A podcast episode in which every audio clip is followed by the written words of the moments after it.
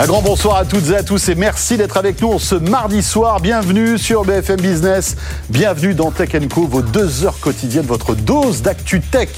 Avec ce soir une émission exceptionnelle. On vous en parlait hier, c'est confirmé. Un Tech Co exceptionnel dédié à l'intelligence artificielle. Avec deux parties. Une partie avec des spécialistes de l'intelligence artificielle, euh, des industriels aussi qui seront là. Et puis en deuxième partie, nous recevrons Luc Julia, Bruno Maisonnier, Jérôme Colombin et Jérôme Monceau pour évoquer eh bien, l'avenir de l'IA, en quoi cette intelligence artificielle qui est un peu partout dans notre quotidien sans trop vraiment qu'on le sache, va révolutionner notre avenir. Une spéciale donc IA sur BFM Business dans Tech Co. C'est jusqu'à 22h. Merci d'être avec nous. Et je vous rappelle le compte Twitter si vous voulez réagir. Bien sûr, c'est le compte Twitter de Tech Co qui vous attend. Bienvenue à vous toutes et à tous sur BFM Business. Et c'est parti donc pour Tech Co. Tech Co le grand live du numérique avec François Sorel.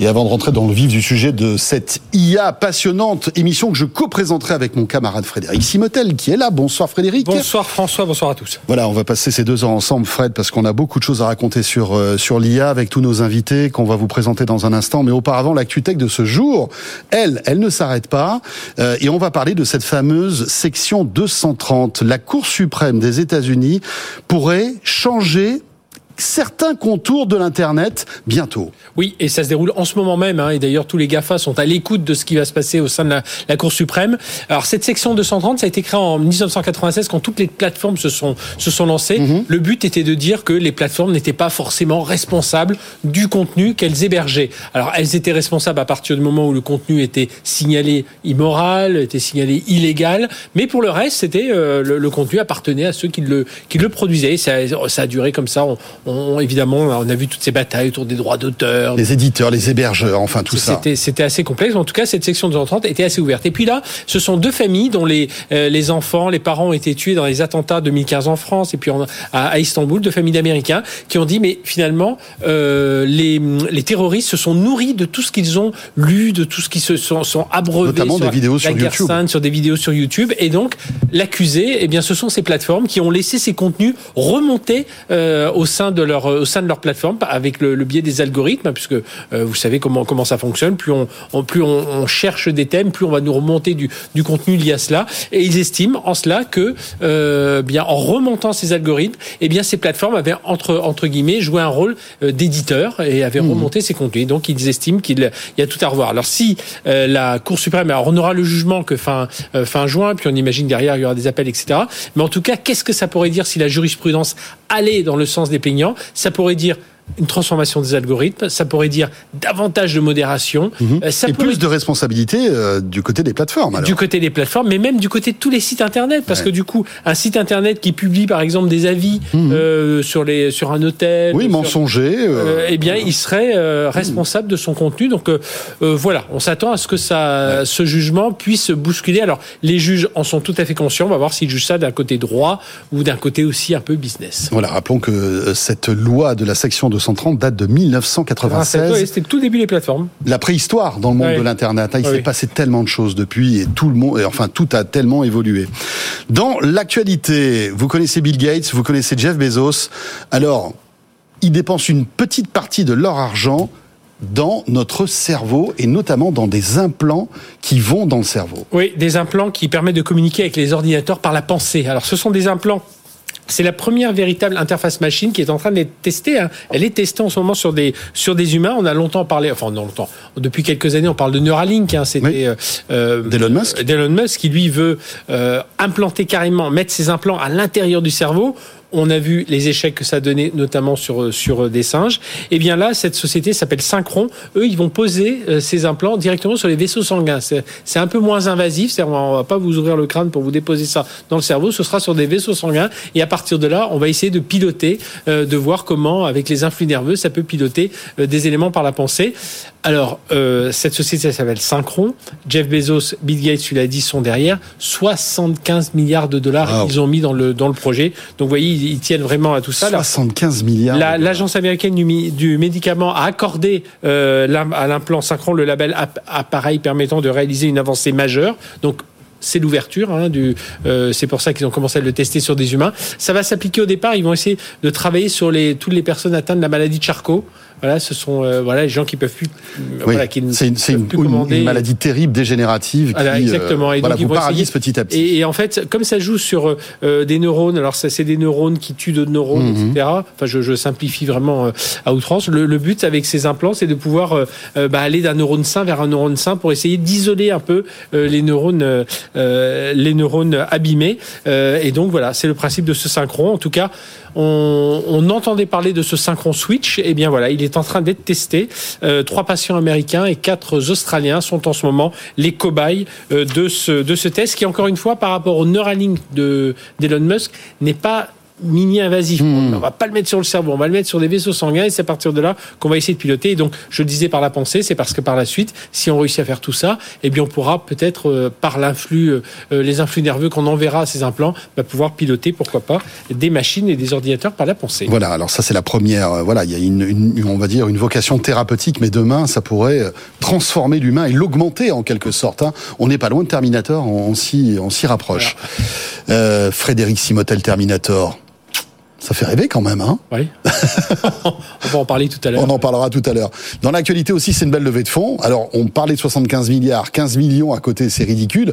Mais euh, à l'échelle de Klaxoon, c'est très très bien. Oui, ils avaient levé déjà 50 millions en mai 2018. Là, ils lèvent 15 millions. Alors, au départ, ils voulaient lever beaucoup plus, hein, 100 millions. Et puis, je vous ferai pas de dessin oui, sur le contexte l'assèchement euh... en ce moment de euh, des, des, des, des, levées de fonds, sur le, le contexte. Et donc, le but, c'est investissement R&D, accélérer l'expansion internationale. Ils sont déjà présents dans 5000 organisations. Hein, Airbus, La Poste, et puis ils ont un chiffre d'affaires supérieur à 20 millions d'euros. Et donc, ils ont décidé, comme beaucoup de startups aujourd'hui, de miser sur la rentabilité. Ils veulent être rentables et donc une levée de 15 millions d'euros. Et eh bien voilà, l'actu tech de ce jour.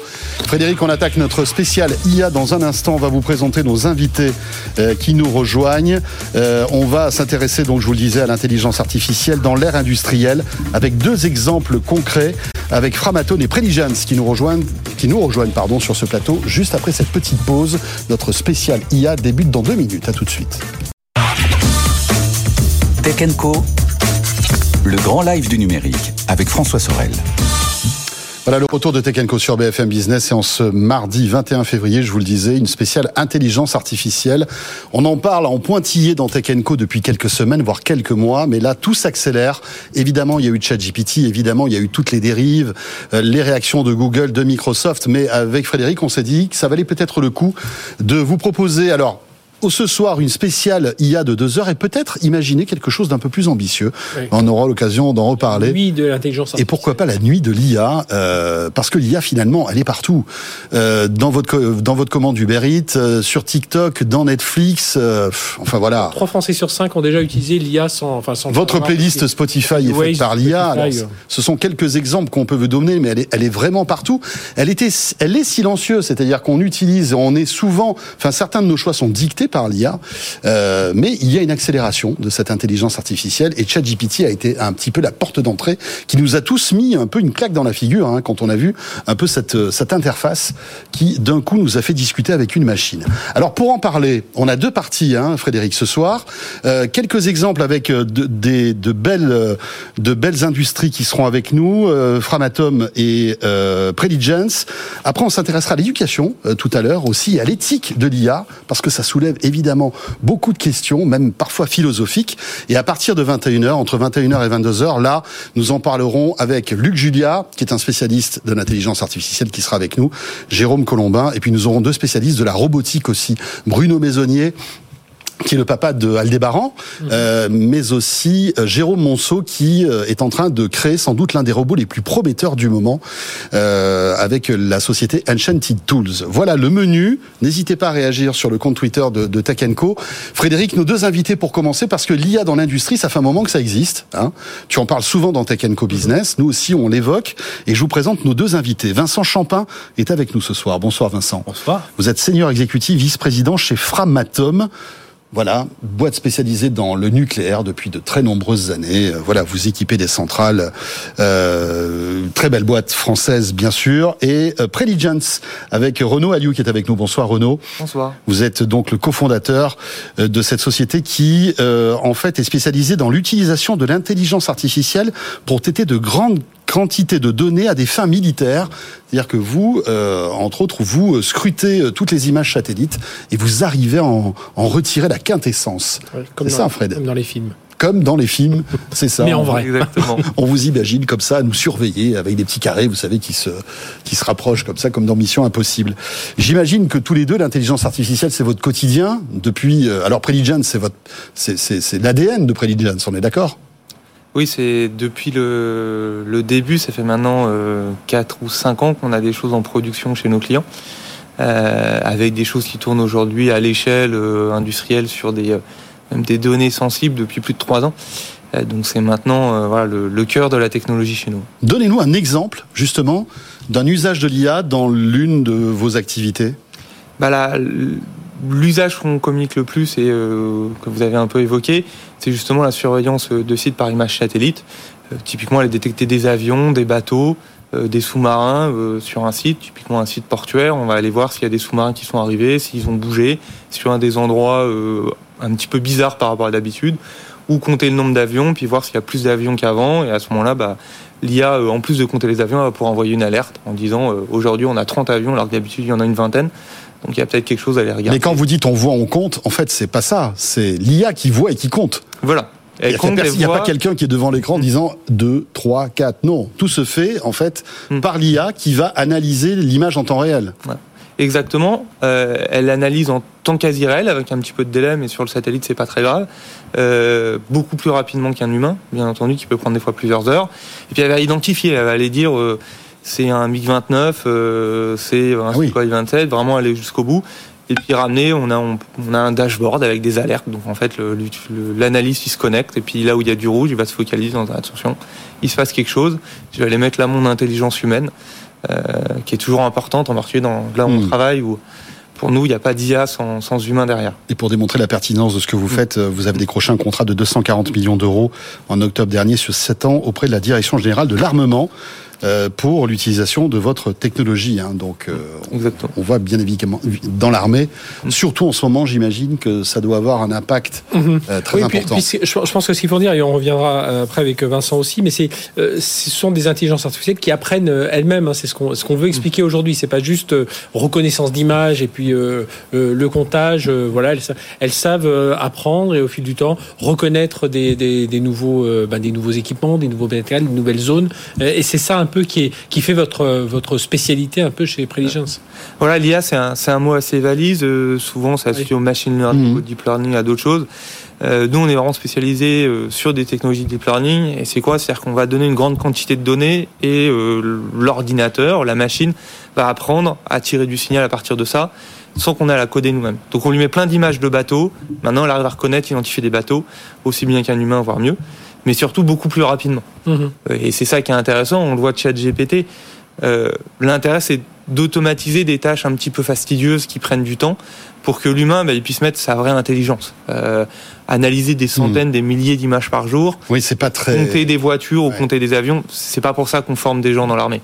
C'est plutôt pour analyser une situation tactique, reconnaître des spécificités de, de par exemple, des, des opérations qui vont commencer, euh, voir s'il y a euh, tel ou tel signal qui préfigure une attaque ou une défense, etc. Après, il y a la prédiction aussi qui est formidable et qui est un peu euh, qui, qui donne le tournis hein, dans, dans l'intelligence artificielle. Est-ce qu'aujourd'hui, grâce simplement à l'analyse d'images, vous arrivez à prédire des événements?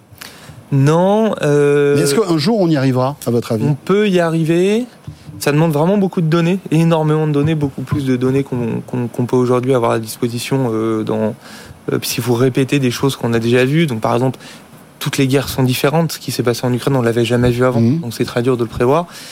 Et puis surtout, il faut faire attention à la prévision, euh, parce qu'il faut pas biaiser l'humain. On est là pour l'aider à travailler plus rapidement, pour lui donner de l'information, pour lui améliorer l'accès à l'information. Si on commence à dire il va se passer ça, euh, Ça veut dire qu'il n'y a, pas de perspective de simulation, de dire voilà tiens. si, il peut y avoir de la trois simulation. scénarios. Ou par euh, exemple, il y a possibles par 40% de chances pour que ça se passe comme ça, euh, 50 comme ça, 10 comme ça, quoi. Enfin, je... C'est plus voilà, c'est c'est plus euh, alors on, veut- on, on, on appelle ça euh, comment dire en, en effet des, des anticipations ou des simulations qu'on préfère au mot prévision. Oui, bien sûr, qui sont moins. qui- pas on n'est pas dans la météo. Et ça, ça existe déjà? Et ça, oui, ça, on est capable de dire en fonction, euh, soit en mettant tout simplement des, des sujets métiers, soit en, en regardant un petit peu ce qui se passe et en analysant l'historique, en essayant de reproduire, en se disant, Là, on voit quelque chose qui a 10%, 20%, 30% de chances de se répéter, où on voit un pattern qui a tendance à, Mhm. à, à se répéter dans le temps et dire, bah là, on va avoir, par exemple, typiquement, on peut voir des signaux qui vont amener un, un navire à sortir du port. On va dire, là, le navire, il y a euh, 50% de chances qu'il sorte du port dans les deux semaines parce qu'on a vu tel et tel signal. Euh, alors on va donner la, parole bien sûr à Vincent, mais dernière question Renaud euh, concernant. Quelle est à votre avis la, grosse révolution qu'on peut attendre concernant l'IA Vous qui êtes dedans, la tête dedans 24 heures sur 24, de- la, prochaine révolution c'est quoi à votre avis? C'est très dur euh, de dire ça. Déjà, il faut comprendre que l'IA, c'est très difficile. Et c'est très difficile pas seulement sur la science, mais aussi sur l'industrialisation. Et l'exemple de ChatGPT est super intéressant parce que le modèle scientifique de ChatGPT, il existe depuis 2023, je crois. Il a deux ou trois ans. Enfin 2023 c'est aujourd'hui. Euh, 2020, pardon. 2020, 2021, excusez-moi. ouais, 2020, 2020. 2020. Il existe depuis 2020. Donc il a trois ans. Donc en fait, ce qui a été difficile, c'est il y a la science, mais il y a aussi toute la partie mettre en industrialisation, mettre en pratique, mettre devant le cas d'usage. Et c'est là où euh, pré- anticiper le futur est difficile parce que euh, il y a souvent un, un écart assez fort entre bah, la science et la mise en, en- Mhm. en- en usage. Et souvent, c'est pas là où on attend euh, l'IA qu'elle arrive. Euh, c'est étonnant de se dire qu'en fait, euh, on a un usage de l'IA. On parle dans un l'IA, c'est c'est la première fois que le grand public peut jouer avec de l'IA. Alors que ça fait 3, 4, 5 ans que des- Oui. des- le ministère des Armées, euh, je pense, des, grands industriels font, euh, de l'IA. Mhm.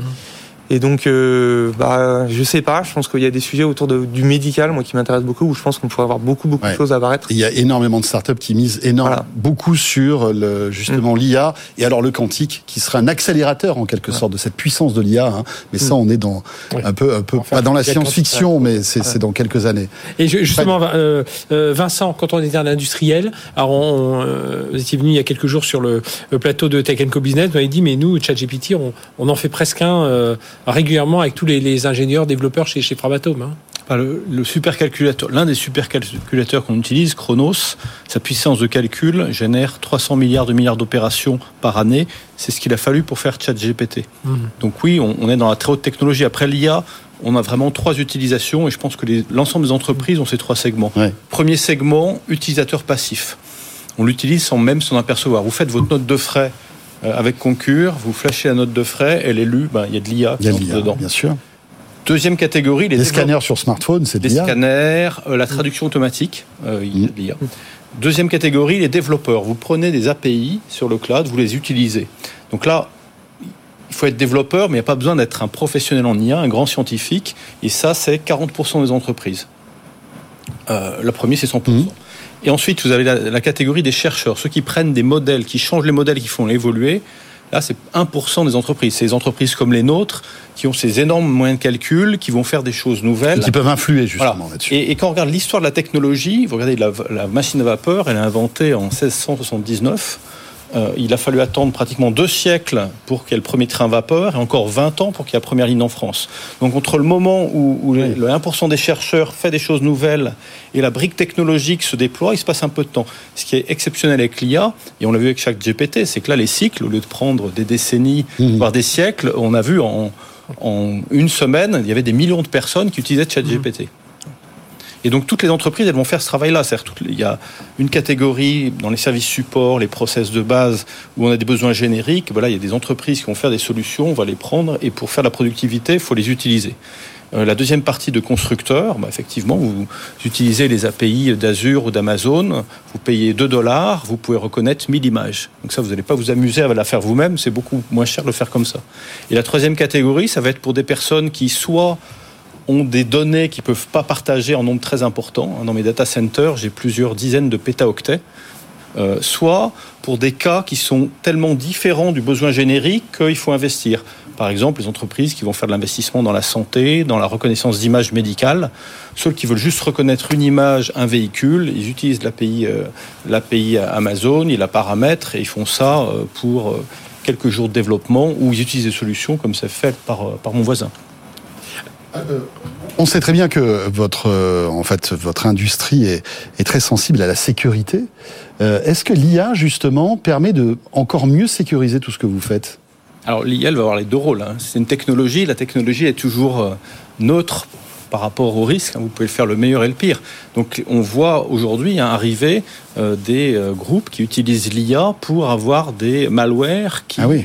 Se clonent, se diversifient d'une façon Donc qui pour est vous, c'est une menace. pas évidente à retrouver. Donc il y a une menace. Et après, effectivement, vous avez aussi des systèmes qui, avec l'IA, permettent d'identifier des comportements, des Oui. patterns anormaux et euh, anticiper la détection de menaces. Après, quand même, la cybersécurité, hein, le plus gros les deux vecteurs les plus importants, c'est quand même culture et résilience. Un, former les personnes au risque, faire en sorte que les managers comprennent que c'est aussi leur tâche de faire la cybersécurité, c'est pas que le rôle du ciseau.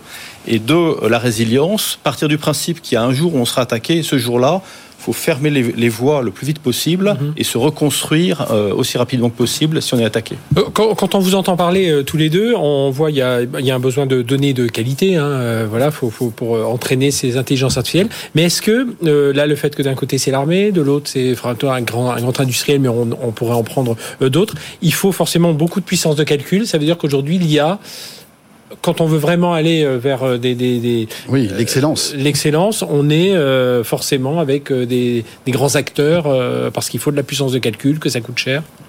Alors, Ça dépend. Si on veut être utilisateur de composantes, le travail d'entraînement a été fait par quelqu'un d'autre, donc ça vous coûte rien.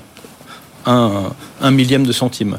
Si vous voulez entraîner des modèles simples qui vont reconnaître quelque chose de, enfin, qui a un usage très très ciblé, c'est faisable avec quelques cartes graphiques et des moyens raisonnables. Si vous voulez faire chat GPT, c'est-à-dire quelque chose de complètement général, Ouais. qui est capable à la fois de générer du code, de faire un poème pour votre femme, Mmh. ou de répondre à la question peut-on faire Et tout ça euh, avec des, des milliers de requêtes en Qu'est-ce temps qu'il faut réel. faire pour, pour, pour monter une clôture euh, électrifiée? Euh, Ça, vous avez besoin à la fois de beaucoup de données, vous avez besoin d'énormément de puissance de calcul, hein, 300 Ouais. milliards Mhm. de milliards, c'est pas à la portée de tout le monde. Euh, et vous avez besoin aussi, et ça on le dit moins, mais sur ChatGPT, il y a eu des dizaines de milliers de Kenyans qui ont entraîné ChatGPT et qui ont aussi vérifié que on pouvait pas la mettre trop facilement dans des situations où ChatGPT vous disait Mhm. des choses Oui. non acceptables. Des, des- en fait, des, des personnes qui ont euh, élevé le- l'intelligence artificielle en quelque sorte, c'est ça, C'est ça. Comme un enfant, pour pas Exactement. qu'elle pour qu'elle dise le moins de bêtises possible. Pour paraphraser Audiard, je parle pas aux IA, ça les instruit. Et Re- Renaud, justement, le rôle, le rôle des humains, justement, dans le, notamment avec euh, Préligence. Alors, il faut bien entendu, nous, ce qu'on appelle annoter, c'est-à-dire il faut des gens qui annotent euh, bah, les données pour après euh, les réapprendre avec euh, énormément de puissance de calcul. L'intérêt, c'est qu'aujourd'hui, il y a quand même pas mal d'acteurs qui permettent de le faire, donc des acteurs euh, souverains. hein, euh, on a quand même euh, OVH, Scaleway, des boîtes comme ça, Dassault, qui permettent de, euh, Dassault Systèmes, qui permettent d'a- d'avoir des puissances cloud. Et puis après, pour nous, en particulier dans, dans, dans le monde de la défense, mais je pense que c'est vrai aussi quand on parle de médical et pas mal de choses critiques, quand on disait l'humain, il va être là pour consommer la donnée de, de l'IA. C'est-à-dire que c'est lui à la fin qui prend la décision. Mhm. Donc l'IA, elle est là pour l'aider, mais nous, c'est c'est vraiment clé. C'est-à-dire que euh, on ne va jamais automatiser la chaîne de bout en bout. Euh, que ce soit aujourd'hui, on est, on est très focalisé renseignement, mais euh, euh, dans le renseignement, après, il y a le renseignement, il est toujours pour action. Évidemment, la décision d'action, elle sera Oui. prise à la fin par un militaire et surtout par un politique, hein, parce qu'à la fin, c'est c'est le politique qui prend Mhm. la, la décision d'action. Euh, dans les systèmes qu'on voit euh, qui s'automatisent, euh, dans embarqués, etc.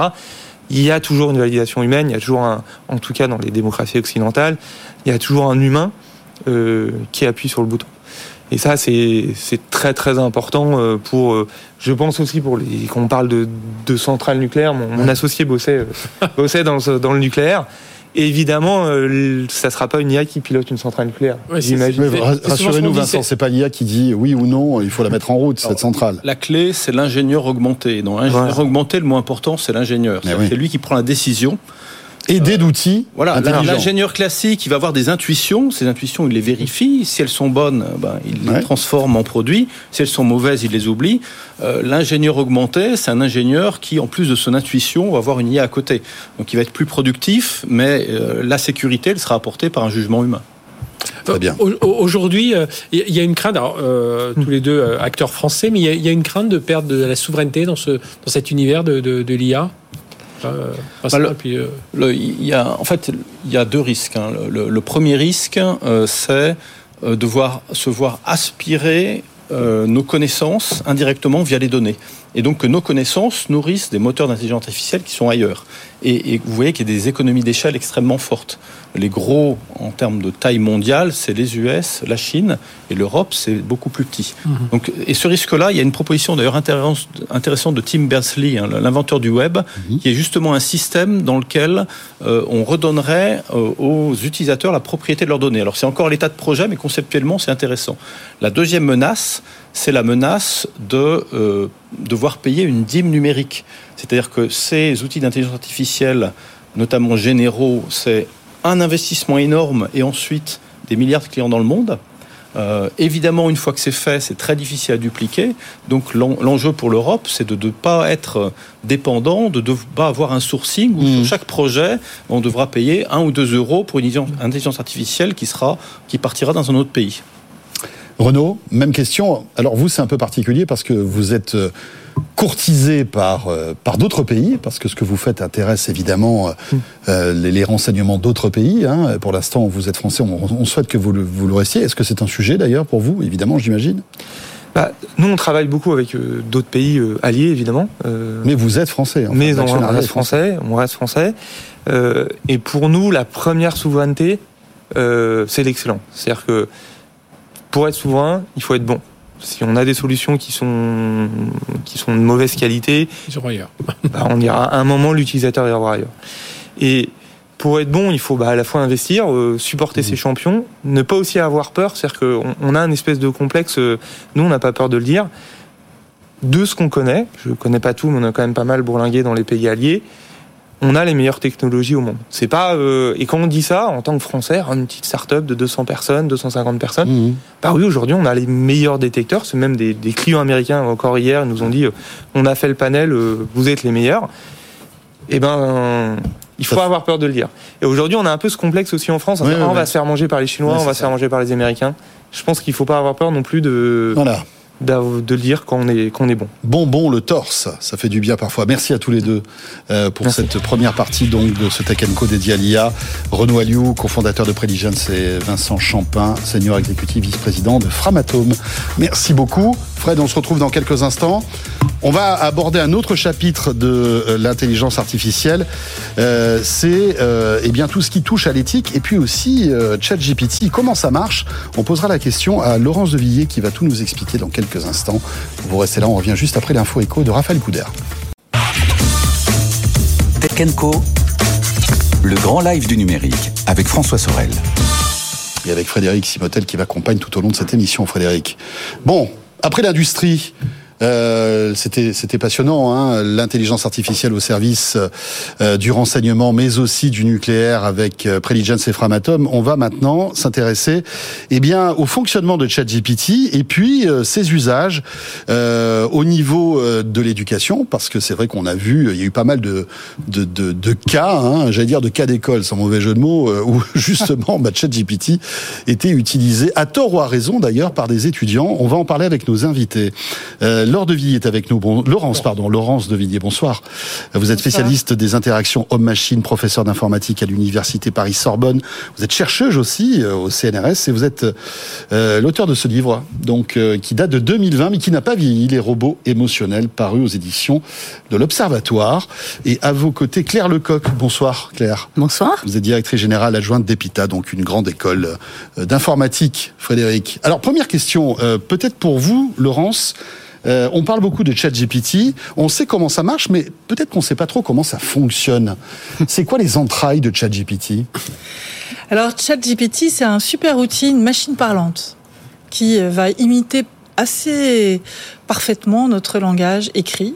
Comment ça marche? Elle a ingurgité un grand nombre de documents, Wikipédia ou autres, et un corpus qui a été constitué en 2021 et euh, à partir de ce corpus, euh, en utilisant les dernières technologies d'intelligence artificielle qu'on appelle les transformers, hein, qui sont les réseaux de neurones avec plein de couches, d'où le deep learning, euh, qui a été entraîné en fait à euh, faire un espèce de Lego avec tous ces ensembles de mots et donc construire en fait dans une phrase, on enlève un mot et on cherche à comprendre les relations de ce mot qui n'est pas là avec les autres. On essaie de le prédire. On essaie de lui donner un sens. Voilà, Dans par un le contexte particulier. Par le contexte, exactement. Et grâce à ces multiples contextes, on est capable d'engranger dans un grand modèle de langage, énorme modèle de langage qui fait 175 milliards de paramètres, une information euh, de type sémantique, parce que notre langage, c'est cela. C'est à la fois de la syntaxe, du lexique et de la sémantique. Et donc, dans la co-occurrence, c'est-à-dire le, les contextes des mots, nous avons une certaine manière en, la possibilité d'engranger de la sémantique, du sens. Mais c'est de l'imitation. Mais et, et ce, selon vous, euh, cette technologie, donc on est, on est impressionnant. Évidemment, il y a toutes les déviances. On, Oui. on en a beaucoup parlé euh, On déjà. Mais est-ce que c'est une, une techno On est vraiment là dans quelque chose qui est une techno de rupture? Est-ce que c'est finalement une évolution euh, j'allais dire naturelle, hein, on parle artificielle, mais euh, une évolution euh, de tous les, les systèmes d'intelligence artificielle. Ben voilà, c'était la prochaine étape et on y est. Ou est-ce que euh, quelque part, est-ce que ce serait pas aussi une opération de com euh, pas mal menée par une, une start-up qui s'appelle OpenAI Non, je- et qui a récupéré 10 milliards par auprès de Microsoft? Ouais. Je pense, je pense qu'il y a une rupture dans le sens où euh, euh, une large audience est capable de- d'expérimenter ce, ce- cet outil, qui est un outil sociotechnique, c'est-à-dire qu'il y a une technologie derrière et il y a aussi un impact. On anthropomorphise, on projette sur ces machines beaucoup de choses, comme vous l'avez dit. Euh, que ce qu'il faut retenir principalement, c'est que la machine produit de la parole quasi humaine sans absolument de raisonnement, de pensée, Mm. tel que les humains euh, le font lorsqu'ils produisent euh, du langage. En Donc, gros, est excusez-moi, je vous coupe, mais nous, quand je réponds euh, à une question ou quand vous répondez à une question, vous comprenez ce que vous dites et d'où la pertinence de la question. Exactement. ChatGPT Ne comprend rien. ne comprend pas. En fait, il n'y a pas de compréhension parce que ça, c'est propre à l'être humain en quelque sorte. Mais malgré tout, Alors- ça fait la blague. Ça fait en fait, euh, la- ça permet de produire une séquence de mots qui est la suite de ce que vous venez de dire en gros. Mais alors j'ajouterais quand même qu'il y a une deuxième couche dans le chat GPT qui est le côté interactif et le côté euh, dialogue. D'accord conversationnel, ouais. Dans le dialogue, euh, il y a une autre phase d'apprentissage qui permet en fait de modifier la façon dont le système répond en fonction de ce que voudront euh, bien avoir des personnes qui l'ont testé. Donc il y a une, une adaptation, si vous voulez, à ce niveau-là, plus le fait que lorsqu'on lui parle, on va enchaîner peut-être euh, plusieurs questions et il va se servir finalement de cet historique pour affiner son propos également. Mhm. Donc ça lui donne un air intelligent qu'il n'a pas du tout. Il n'y a pas cette abstraction, ce raisonnement conceptuel. Et donc en aucune manière, euh, il va contrôler ses propos. D'où finalement, de temps en temps, des propos complètement hallucinants. De pas du tout de la vérité, hein, Mm. de, de la combinaison de Mhm. mots euh, qui proviennent de ces séquences et qui sont en fait le résultat d'algorithmes, de calculs et qui sont en aucune manière quelque chose qui est semblable à nous. Donc c'est compliqué de comprendre le statut euh, de cette parole inhumaine, qui- si on veut, et de savoir qu'est-ce qu'il faut faire. Et pour moi, pour moi, il faut absolument encourager l'école à se à travailler sur le rapport à la vérité, à la désinformation, grâce à cet outil qu'on a dans les mains, qui fait encore plein de bêtises, euh, qui a des capacités de d'imagination entre guillemets, euh, c'est-à-dire d'hallucination, de produire des choses qui, qui ne sont pas une réalité, de la fiction, et en même temps à laquelle, auquel on va demander aussi des connaissances. Il ne sait pas manipuler ce qui est de l'ordre de la de l'imaginaire ou de la connaissance. Il fait pas la différence du tout. On voit bien là euh, cette problématique de mieux comprendre comment sont faits les systèmes, ces systèmes euh, qui moulinent énormément de données et qui vont produire une parole qui est quasi humaine.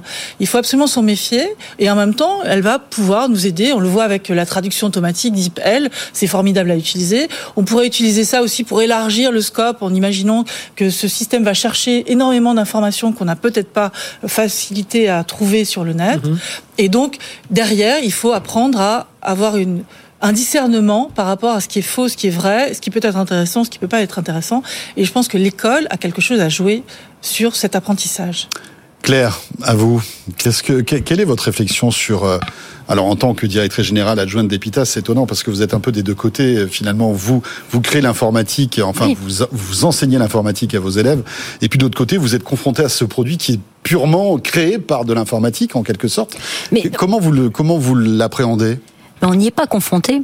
Euh, moi, ça me fait penser à des vieux débats où euh, on nous disait dans l'enseignement, on est confronté au MOOC. On, est même- on était même confronté au web. Euh, c'est la immense masse. Euh, La machine à vrai calculer. Enfin, je veux dire, toutes les révolutions nous confrontent dans l'éducation. Dans l'éducation, l'imprimerie nous a confrontés aussi à, à ce qu'était l'éducation.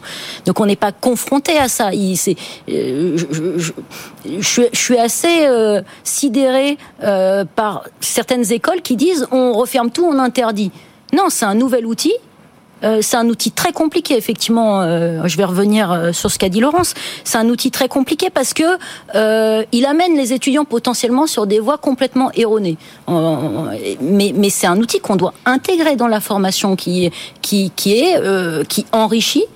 qui augmente le raisonnement, qui peut amener de nouveaux éléments, mais il- il- enfin, se, se- vous, confronter à la technologie est, est une ineptie. Enfin, je ne peux pas diriger une école d'informatique et me dire que je vais me confronter à la technologie.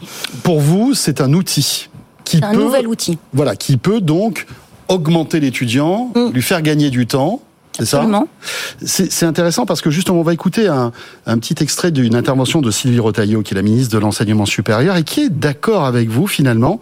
Euh, il n'est pas question d'interdire le recours à l'IA dans l'enseignement. On l'écoute et on revient juste après. Interdire ChatGPT, je ne sais pas bien ce que ça veut dire. Est-ce qu'on aurait dit qu'on interdit Internet quand Internet est sorti? Par contre, dire que ChatGPT utilisé ben, dans un cadre d'examen dans lequel on base avec la confiance de l'étudiant l'apprentissage, eh bien là, c'est considéré comme une tricherie. Oui. Après, interdire ChatGPT, je pense que personne ne va l'interdire, mais on va apprendre, on va l'utiliser, euh, je dirais, euh, comme beaucoup d'outils. Il n'est pas question aujourd'hui de faire des circulaires euh, liés à ChatGPT euh, au niveau national et du ministère. Du coup, com- comment on doit accompagner, euh, alors que ce soit les profs, euh, les élèves, les étudiants, et puis même, euh, on- là on parle d'étudiants ingénieurs, mais, euh, mais même plutôt, euh, les, même les jeunes collégiens, à, à utiliser cet outil? Alors, je vais faire un tout petit peu de théorie. De, euh, de, de la pédagogie.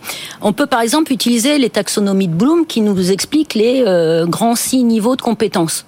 Euh, c'est mémoriser, c'est comprendre, c'est appliquer. Ça, c'est des niveaux hyper scolaires. Je mémorise Thalès, je comprends que bon, euh, ça va plus vite quand je vais en ligne droite, et on me donne un exercice de Thalès, je sais le faire. Mais Bon, c'est- pas ce qu'on mobilise dans nos, dans nos métiers. Mais même là, ChatGPT pose un problème. C'est-à-dire que euh, ChatGPT mémorise, mais quand il restitue, il a des biais. C'est-à-dire qu'il va renforcer euh, en fonction de, de- du contexte dans lequel on travaille, et il va nous priver d'un certain nombre d'informations. Donc dès ce premier stade, il y a un problème. Si on ne fait que du chat GPT, euh, on, on va se renfermer sur des pensées. Enfin, la, la Terre serait toujours plate hein, si on était en chat GPT. Euh, et, euh, et évidemment, il ne comprend pas. Euh, et, et- et il met, et il met pas en application. Alors pour ce qui est de évaluer, de créer, euh, de analyser, n'en parlons pas. Alors, mais mais il, mais il donne l'illusion de le faire. C'est-à-dire que si je demande effectivement à, euh, je vais prendre une métaphore, mais si je demande à, ChatGPT de me construire un immeuble, j'aime bien les métaphores, euh, les architectures, ça marche bien. euh, le problème, c'est que l'immeuble qu'il me livre, il est illusoire sur certaines parties, il est non fonctionnel et il est éventuellement dangereux. Alors, euh, je vous raconte pas le niveau de compétence qu'il faut pour un architecte pour aller analyser l'immeuble qui a été livré. Donc, en fait, il faut encore plus de maîtrise. Nous, on a fait euh, expérimenter ChatGPT sur la, produ- la production de code et on l'a fait expertiser par nos enseignants-chercheurs. Il faut une expertise encore plus élevée pour critiquer un code, se l'approprier, qui a été euh, qui a été fourni par euh, par ChatGPT, euh, que de le produire soi-même. Oui, c'est ça. Voilà. Donc euh, Laurence. Oui, je crois que c'est important d'aller plus loin dans l'évaluation de ce système pour tous. C'est bien l'expliquer et la faire, le faire expérimenter avec cette connaissance euh, des, des biais qu'il peut y avoir. Donc il y a un projet qui s'appelle le projet Bloom qui a été monté par le CNRS, euh, 1000 chercheurs. euh, C'est un partenariat pri- privé-public euh, qui tournait sur un grand calculateur à Saclay qui s'appelle Jancet. Et c'est important de savoir que à travers le fait qu'on puisse faire nous un système ouvert de 176 milliards de paramètres, on va pouvoir aller au-delà de la compréhension juste de l'essai comme ça. C'est-à-dire tracer en fait les grandes lignes. Et il y a beaucoup de papiers en ce moment qui sont sur ChatGPT qui montrent un 46% des données sont en anglais. Donc est-ce que ça veut dire est-ce qu'il y a moins de 5% des données en français? Pourtant il parle bien en français. Donc comment ça marche? À l'intérieur Ça doit être plus transparent. Il y a des couches derrière donc de reinforcement learning d'un algorithme qui s'adapte. Comment sont les métriques de récompense? On ne sait pas. Il faut le rendre plus transparent. C'est ça le fait d'en faire un soi-même en Europe aussi. Et puis il faut aussi raconter les filtres parce que si vous l'avez essayé actuellement vous posez des questions un petit peu touchy, euh, politique, religion, etc. Oui, il le en- système vous dit il botte en non, touche. je ne répondrai pas à cela parce qu'on a mis des filtres, finalement des censures. Qui a décidé cela? Donc on voit bien qu'il y a des problèmes éthiques. Qu'est-ce qu'on on manima- on manipule, pardon, le système manipule de l'information pour la pour peut-être créer de la désinformation aussi et puis faire que euh, si on imagine des systèmes comme ça dans les avatars demain dans un métavers vous imaginez à quel point on peut être bluffé par le fait que ce soit un humain alors que ce n'est pas un et puis il peut vous raconter n'importe quoi. Donc on a besoin absolument d'ouvrir ces machines en recherche et pour l'enseignement et expliquer aux enfants quels sont les biais. Ça ne résonne pas comme on l'a dit tout à l'heure. Il ne sait pas déduire et puis il faut montrer des exemples rigolos je veux dire. Euh, il y a eu quelqu'un qui posait comme question euh, euh, parle-moi de la pénibilité des médecins qui travaillent 24 minutes tous les jours et le système est parti sur cette idée en confondant minutes et heures sans Oui, aucun il souci Il y a les, il y a les comment ramasser les œufs de vache et Chat- ChatGPT répond. Hein. Oui, oui, oui, c'est vrai. Donc, Ça, voilà. ça, c'est il n'y a pas de limite à Ça a été la légende. Ça, ça c'est vraiment la grosse bourde de, de ChatGPT. On revient dans un instant, euh, messieurs, dames, s'il vous plaît. On fait une toute petite pause et on continue ce débat passionnant sur l'intelligence artificielle avec Laurence de Villiers, Claire Lecoq et Frédéric Simotel. À tout de suite. Tech Co, le grand live du numérique avec François Sorel. Voilà le retour de Tekelco sur BFM Business pour cette spéciale IA avec nos invités, donc Laurence de Villers, spécialiste des interactions machines, professeure d'informatique à l'Université Paris-Sorbonne et chercheuse au au CNRS, et Claire Lecoq, directrice générale adjointe d'EPITA. On évoque donc ChatGPT, qu'on essaie de démonter hein, Oui. en quelque sorte pour qu'on comprenne comment ça fonctionne parce que malgré tout ce qu'il y a de bluffant c'est que parfois ça peut tromper l'humain. C'est ça qui est fort. Et euh, ça peut tromper aussi parfois certains enseignants parce que quand on voit que certains élèves de Sciences Po qui trichent avec ChatGPT pourraient recevoir des sanctions disciplinaires et Myriam Dubois Moncachi qui est directeur de la scolarité euh, de donc de, de cette école euh, pointe justement les effets pervers de ChatGPT. On écoute ce, cette, ce petit son et on revient juste après écoutez ChatGPT ne doit pas être utilisé lors des évaluations par les étudiants de Sciences Po qui respectent un cadre qui s'appelle l'honnêteté intellectuelle. Euh, on considère que effectivement le recours à ChatGPT est de la triche et sera considéré comme tel. Comment est-ce que vous allez justement contrôler ça, le fait euh, de voir si un, un devoir a été fait via ChatGPT ou pas? C'est quasiment impossible aujourd'hui. La réalité, c'est qu'il n'existe pas actuellement d'outils fiables pour détecter l'utilisation de l'intelligence artificielle. On compte beaucoup sur la, la responsabilisation de nos étudiants. Alors, on est d'accord. On revient à ce que vous, vous disiez tout à l'heure. Effectivement, euh, ça, ça marche pas toujours, etc. Mais ça peut tromper certains examinateurs. On l'a vu. Il y a des exemples, euh, une multitude d'exemples. Et on peut imaginer, alors là, les élèves de Sciences Po, mais un collégien euh, qui est un peu dans l'oisiveté, on va dire, euh, et qui a des devoirs à faire à la maison, euh, c'est quand même assez tentant. Non, Fred, de taper, euh, fais-moi ce petit truc là, et puis c'est réglé. testé, mais on voit vite quand même avec certaines déviances, malgré tout. Certes, mais Mais oui, on peut être tenté pour Ça, on peut débroussailler aussi. tenté. Oui, mais Et comment peut-on comment peut-on légiférer là-dessus? On peut légiférer parce qu'il y a d'abord il y a plusieurs idées. Il y a l'idée qu'on pourrait détecter automatiquement avec des outils, même si ça marche pas parfaitement. Et il y a aussi l'idée de faire une trace, de faire un filigrane, si vous voulez, dans les la production de ces systèmes, que ce soit des images, du son euh, ou du texte. Comment on pourrait, à l'intérieur de la production numérique, Oui. glisser en fait une espèce de signature Comme de watermarké en quelque sorte, Exactement. comme les vidéos, c'est C'est ça, ça. C'est ça. D'accord. Ça, c'est vraiment une idée qui est euh, en ce moment euh, élaborée. euh, Mais, mais comme tout programme informatique, euh, il peut être craqué, on pourrait enlever le watermark aussi. Enfin bon, ça c'est un autre débat. Oui, je pense que c'est un Faut autre être débat, mais ce qu'il faut, apprendre euh, que ça existe. euh, et puis, pourquoi pas l'utiliser, hein, encore une fois, pour les étudiants. Il ne s'agit pas de tout pomper, Non, parce que de toute façon, ils n'auront pas une super note s'ils pompent tout sur Non, le chat GPT, je vous l'assure. C'est-à-dire que ça va niveler vers le bas, en fait. On aura le mainstream. Si demain, on doit créer des choses, c'est pas chat GPT qui va créer à votre place. hein, parce qu'il risque de vous emmener vers des territoires inconnus. Ap- Après, ça veut dire que Claire, euh, notamment bah, pour des ingénieurs euh, enfin, en devenir euh, en informatique, ça peut les aider parce qu'on a vu des avec ChatGPT, on a pu basculer du JavaScript en, en Python, mais du coup, ça veut dire que à, à ces étudiants d'aller un peu plus loin. euh, Ah oui. Alors, euh, là encore, il faut, euh, il faut euh, se reposer la question de quel objectif d'apprentissage on vise. Donc, un collégien, c'est vrai qu'il est sur les trois premiers niveaux et que euh, le laisser trop utiliser ChatGPT, ça entrave ce- sa construction des premières, euh, des premiers étages de la pyramide. Ouais, ça lui fera quelques heures de PlayStation Mais- en plus, quoi. C'est ça le problème. Ou en moins. Bah, rapidement, rapi- enfin, rapidement, euh, ces, ces acquis d'apprentissage, ils vont s'effondrer. Mais euh, moi, ça me fait, encore une fois, ça me fait penser au débat. euh, Internet. quand j'étais enseignante, on me disait. Euh, il faut faire des examens euh, en école d'ingénieur. Il faut faire des examens sans documents. Je dis ah d'accord, mes ingénieurs ils vont travailler sans documents dans leur boîte.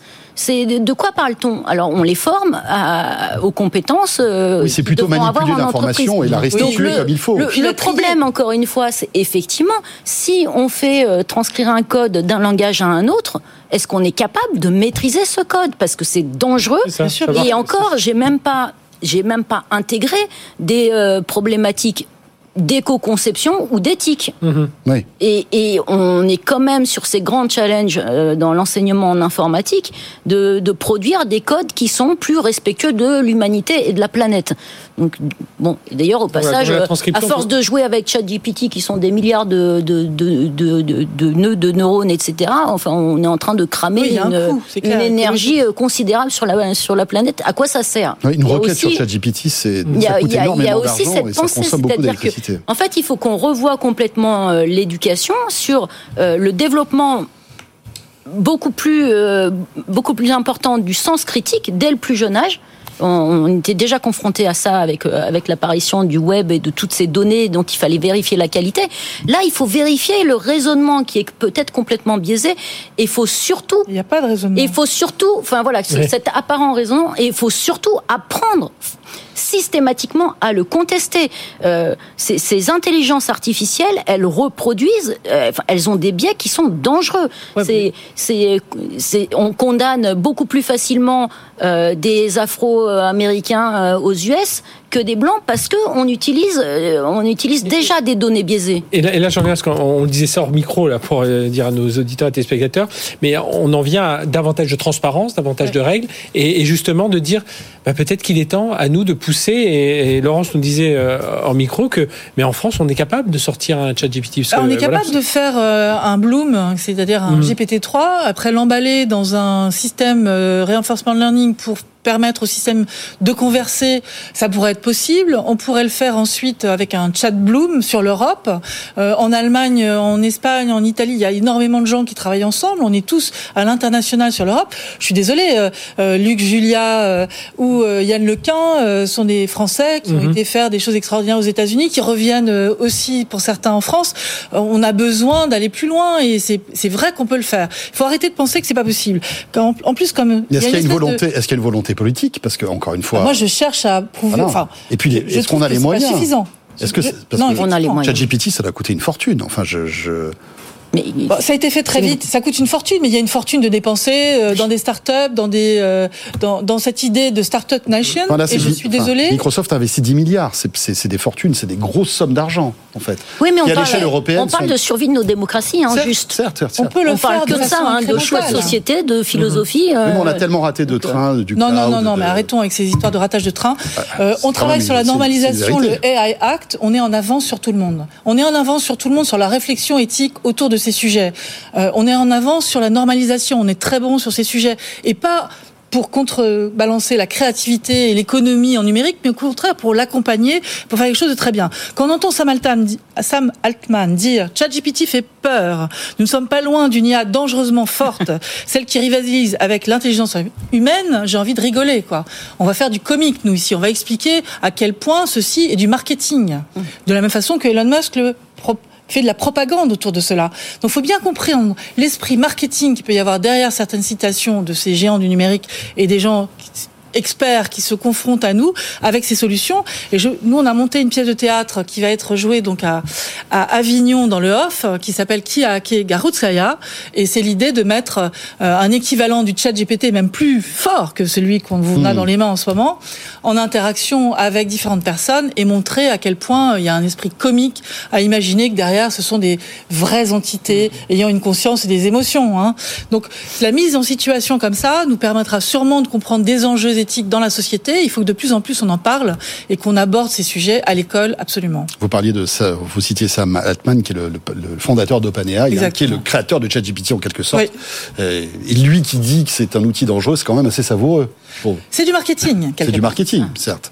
Et on attend la nouvelle version de ChatGPT, là, euh, Oui. la version 4. Oui. Qui Alors, sera sans doute euh, ça sera de mieux en mieux. améliorée. Hein, donc profitons de Mais celle c'est- qu'on a dans les mains pour voir le les même limites. principe. Oui, c'est le même principe. Fondamentalement, euh, c'est que Mais- du prédictif. Donc, Mais est-ce euh, que, est-ce ça- que c'est, en fait, cette nouvelle version améliorée euh, aura moins d'erreurs? Parce que c'est ça, finalement. Il y aura plus de données, moins d'erreurs, mais on n'ira pas au-delà d'un certain cap qu'il faut étudier aussi. L'incompréhension sera toujours là. C'est-à-dire que Oui, en n'y fait, a cette pas, IA ne comprendra jamais véritablement il y a ce pas plus de pilotes dans l'avion.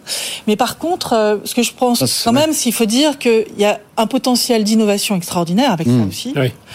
d'économie euh, aussi à garder en tête. C'est pour ça que l'Europe doit rester forte sur ces sujets et qu'elle peut le faire. Et il me semble que là, il faut envoyer aussi du très positif. Mhm. Dès lors qu'on maîtrise mieux ces outils, on est capable de créer vraiment avec eux. Oui. On im- on imagine dans la santé pour créer des nouvelles molécules, Bien mais sûr. par contre, il faut effectivement quelqu'un qui connaisse bien ces molécules pour euh, voir que Il faut, il être, il faut encore quoi. plus compétent et, l'utiliser en, en renforcement de son Ouais. raisonnement, pas en construction de son, son raisonnement. D'un autre côté, il faut aussi faire comprendre que c'est pas si complexe. C'est-à-dire que c'est accessible à un grand nombre Mhm. de personnes. C'est accessible à des enfants à l'école. On va parler des abords, des usages de, et démystifier certains, certaines limites de ces systèmes avant d'aller coder en cinquième. C'est ce qu'on nous prévoit pour l'école. Et je pense que c'est important qu'avant d'aller faire du code, on parle aux enfants des usages, de l'éthique de l'IA et des limites à pas dépasser. C'est eux qui vont construire demain. Mhm. Merci beaucoup à Merci toutes à les deux. Merci euh, Laurence et Claire. Frédéric, notre première heure donc de ce Tech. Co spécial dédié euh, à l'IA. Euh, on va attaquer la deuxième dans un instant. Vous citiez Luc Julia. Oui. Euh, il est déjà euh, connecté dans Tech Co. Il sera avec nous pour évoquer. Je les connais sujet. tous à peu près. Jérôme Monceau, j'ai travaillé avec lui. Euh, Bruno Maisonnier. Maisonnier, il était aussi dans Bon, le casting n'est pas trop mauvais, ça va pour parler Parfait, d'IA. On est parfait. plutôt pas mal. Et puis aussi, je la connais aussi par euh, plusieurs interviews avec elle. Voilà. Donc, bonne continuation dans Merci beaucoup à toutes les deux. Et dans un instant, on attaque notre débrief de l'IA avec Frédéric Simotel, Jérôme Colombin, Jérôme Monceau, Bruno Maisonnier et Luc Julia. À tout de suite. Tech Co, le grand live du numérique avec François Sorel. Voilà, on attaque notre deuxième partie de ce Tech Co spécial. Euh, Tech Co événement, n'ayons pas peur des mots, puisque euh, voilà, on réserve ces deux heures euh, et à l'intelligence artificielle avec Frédéric Simotel qui m'accompagne tout au long de cette émission et nos invités que nous vous présentons tout de suite et qui vont nous accompagner durant cette deuxième heure. Jérôme Colombin est avec nous. Bonsoir, Bonsoir Jérôme. François, quelle bonne idée de faire une spéciale IA. Et je sais que c'est un sujet qui te passionne. Ah oui. Et forcément, on, ima- on imaginait euh, difficilement euh, pouvoir parler de tous ces sujets euh, sans ton expertise. Euh, Jérôme, nous avons aussi un autre Jérôme, Jérôme Monceau, qui est avec nous. Bonsoir Jérôme. Bonsoir. Vous êtes le fondateur d'Enchanted Tools et co- et co-créateur des robots humanoïdes Pepper et Nao. Euh, Pepper et Nao qui évoque aussi quelque chose pour Bruno Maisonnier. Bonsoir Bruno. Bonsoir François. Président et cofondateur d'Another Brain et cofondateur aussi d'Aldébaran Robotics qui ont fabriqué donc euh, euh, Pepper et Nao. Vous avez travaillé longtemps ensemble. Ouais. Euh, vous êtes en quelque sorte des, des des spécialistes de, de la robotique, mais aussi de l'intelligence artificielle. Et quand on voit aujourd'hui ce qu'on arrive à faire en mêlant IA et robotique, on se dit que voilà, les, films de science-fiction qu'on, qu'on- qui ont bercé notre enfance et notre adolescence sont peut-être pas si loin que ça.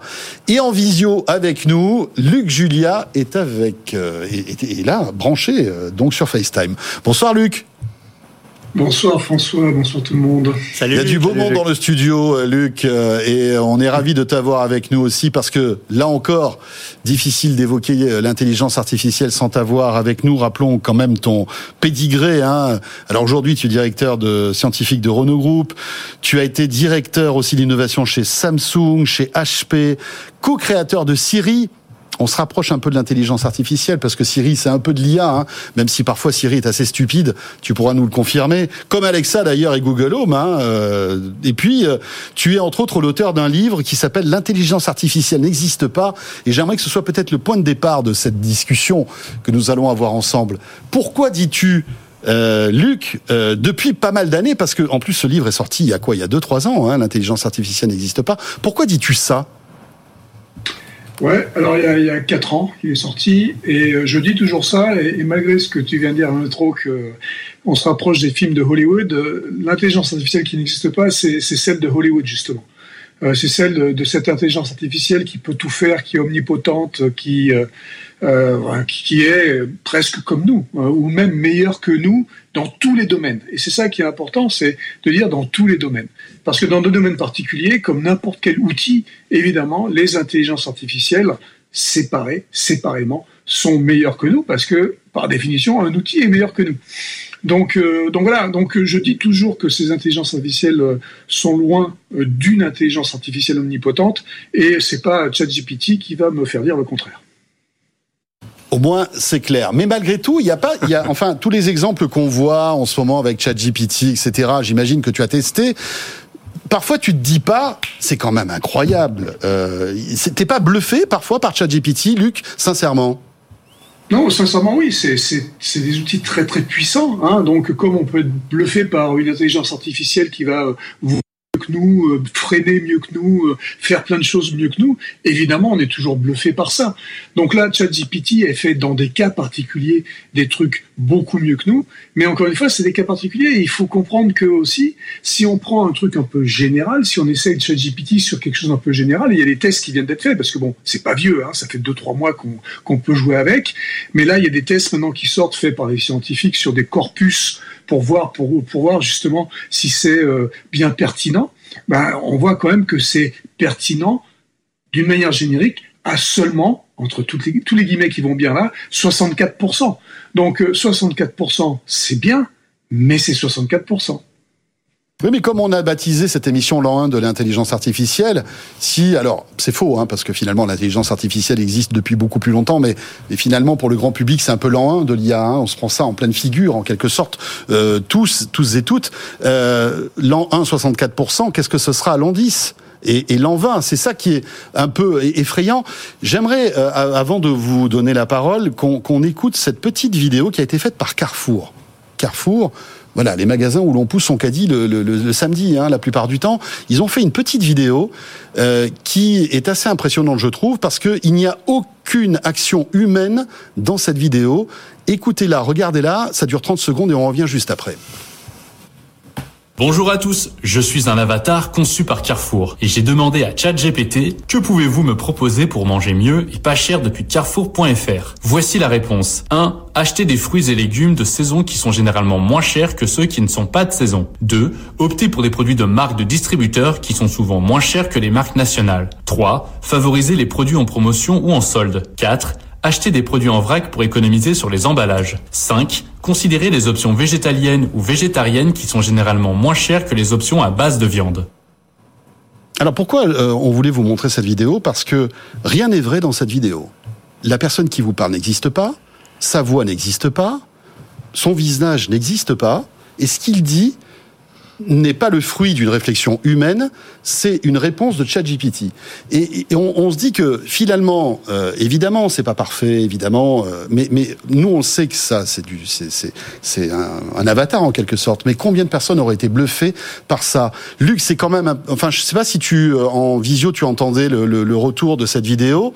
Ça t'inspire quoi ce qu'on a entendu et vu là? Si tu l'as entendu oui, je l'ai pas vu, mais, mais j'ai pas entendu, mais, mais je peux très bien imaginer. Et ce que tu as dit là, c'est complètement vrai. C'est faux, faux, faux, faux, faux, et ça a l'air vrai. Et, c'est normal. Enfin, je veux dire, c'est normal. C'est c'est exactement ce que ces outils euh, sont, sont capables de faire et sont capables de nous aider à faire. Euh, mais euh, tu dis qu'il n'y a pas eu du tout d'intervention. C'est pas tout à fait vrai. Il y a eu une intervention humaine tout à fait au départ pour dire voilà ce que je veux créer et je vais aider à cette création par ces outils de génération. Donc euh, il y a eu quand même une initiative humaine au départ. Mais après, c'est vrai que c'est parti, euh, enfin, on a utilisé tous ces outils pour faire chacun des morceaux dont tu as parlé. Donc, c'est très impressionnant. Encore une fois, oui, c'est euh, impressionnant et excitant à la fois. Mais il faut raison garder et puis comprendre que c'est quand même que des fruits de notre créativité à nous. Mmh. Et, on doit voir l'humain, Luc, euh, à la fois au début, mais aussi à la fin pour contrôler aussi. C'est ce qu'on disait à l'instant euh, avec Laurence de Villers euh, sur différents exemples que l'on citait. Oui, tout à fait. Ben, c'est pour ça qu'il va falloir faire attention, parce qu'effectivement, ces outils peuvent nous aider à créer des trucs complètement faux. Par contre, alors là, vraiment des, des grosses bêtises. Et il va falloir attention à ce que ça génère, parce que ça va générer des trucs qu'on va demander nous, mais certaines personnes peuvent demander des trucs qui sont inacceptables dans cette génération. Donc, il va falloir faire effectivement un moment que ce soit de la régulation ou quelque chose d'autre, je ne sais pas ce que ça sera, mais il va falloir collectivement, on décide de dire attention les gars, ce, que, ce qui est potentiellement généra- gé- générable, je ne sais pas si on dit ça, qu'on peut générer euh, d'une manière automatique, ça peut donner des trucs très très graves. Donc oui, tu as raison aussi, il, euh, va falloir qu'on mette notre nez dedans euh, après, a posteriori, pour voir si ça a été vraiment quelque chose qu'on veut avoir. Euh, alors Bruno, Jérôme, qui veut commencer, euh, bon, vous connaissez bien Luc. Est-ce que vous êtes d'accord avec sa vision de l'intelligence artificielle? Alors dans tout ce que j'ai entendu, il y a des choses avec lesquelles je suis d'accord, des choses avec lesquelles je suis pas du tout d'accord. Euh, sur sur l'IA, le vrai sujet par rapport à, à ce qui est dit, est-ce que c'est bien, est-ce que c'est pas bien, c'est euh, c'est le chemin sur lequel l'humanité s'est engagée, c'est le chemin sur lequel on est. Et ce qui compte, c'est pas l'état actuel du chemin. Ce qui compte, c'est où il nous emmène. Bien sûr qu'aujourd'hui, il n'y a pas d'intelligence. Bien sûr que c'est, c'est que de la statistique, c'est que, etc. Enfin, on sait ce que c'est. Euh, mais, mais ce qui est intéressant, c'est sur quel chemin ça nous mène. Est-ce que ça nous amène sur un chemin où on pourra se rapprocher de vraies capacités euh, d'intelligence euh, de l'ordre de l'humain, etc. Euh, Enfin, moi, j'aime bien le, le- les intelligences naturelles parce qu'il n'y a pas que l'humain, les animaux. Enfin, un chien, un chat, c'est pas sûr. con. Hein. Euh, Et donc, l'instinct, euh, ça peut, ça peut et- être considéré comme de l'intelligence. Je, je sais pas. Voilà. Donc euh, et pour moi, oui, ça va aller beaucoup plus loin que ce que que ce que j'ai entendu, ce que je pense.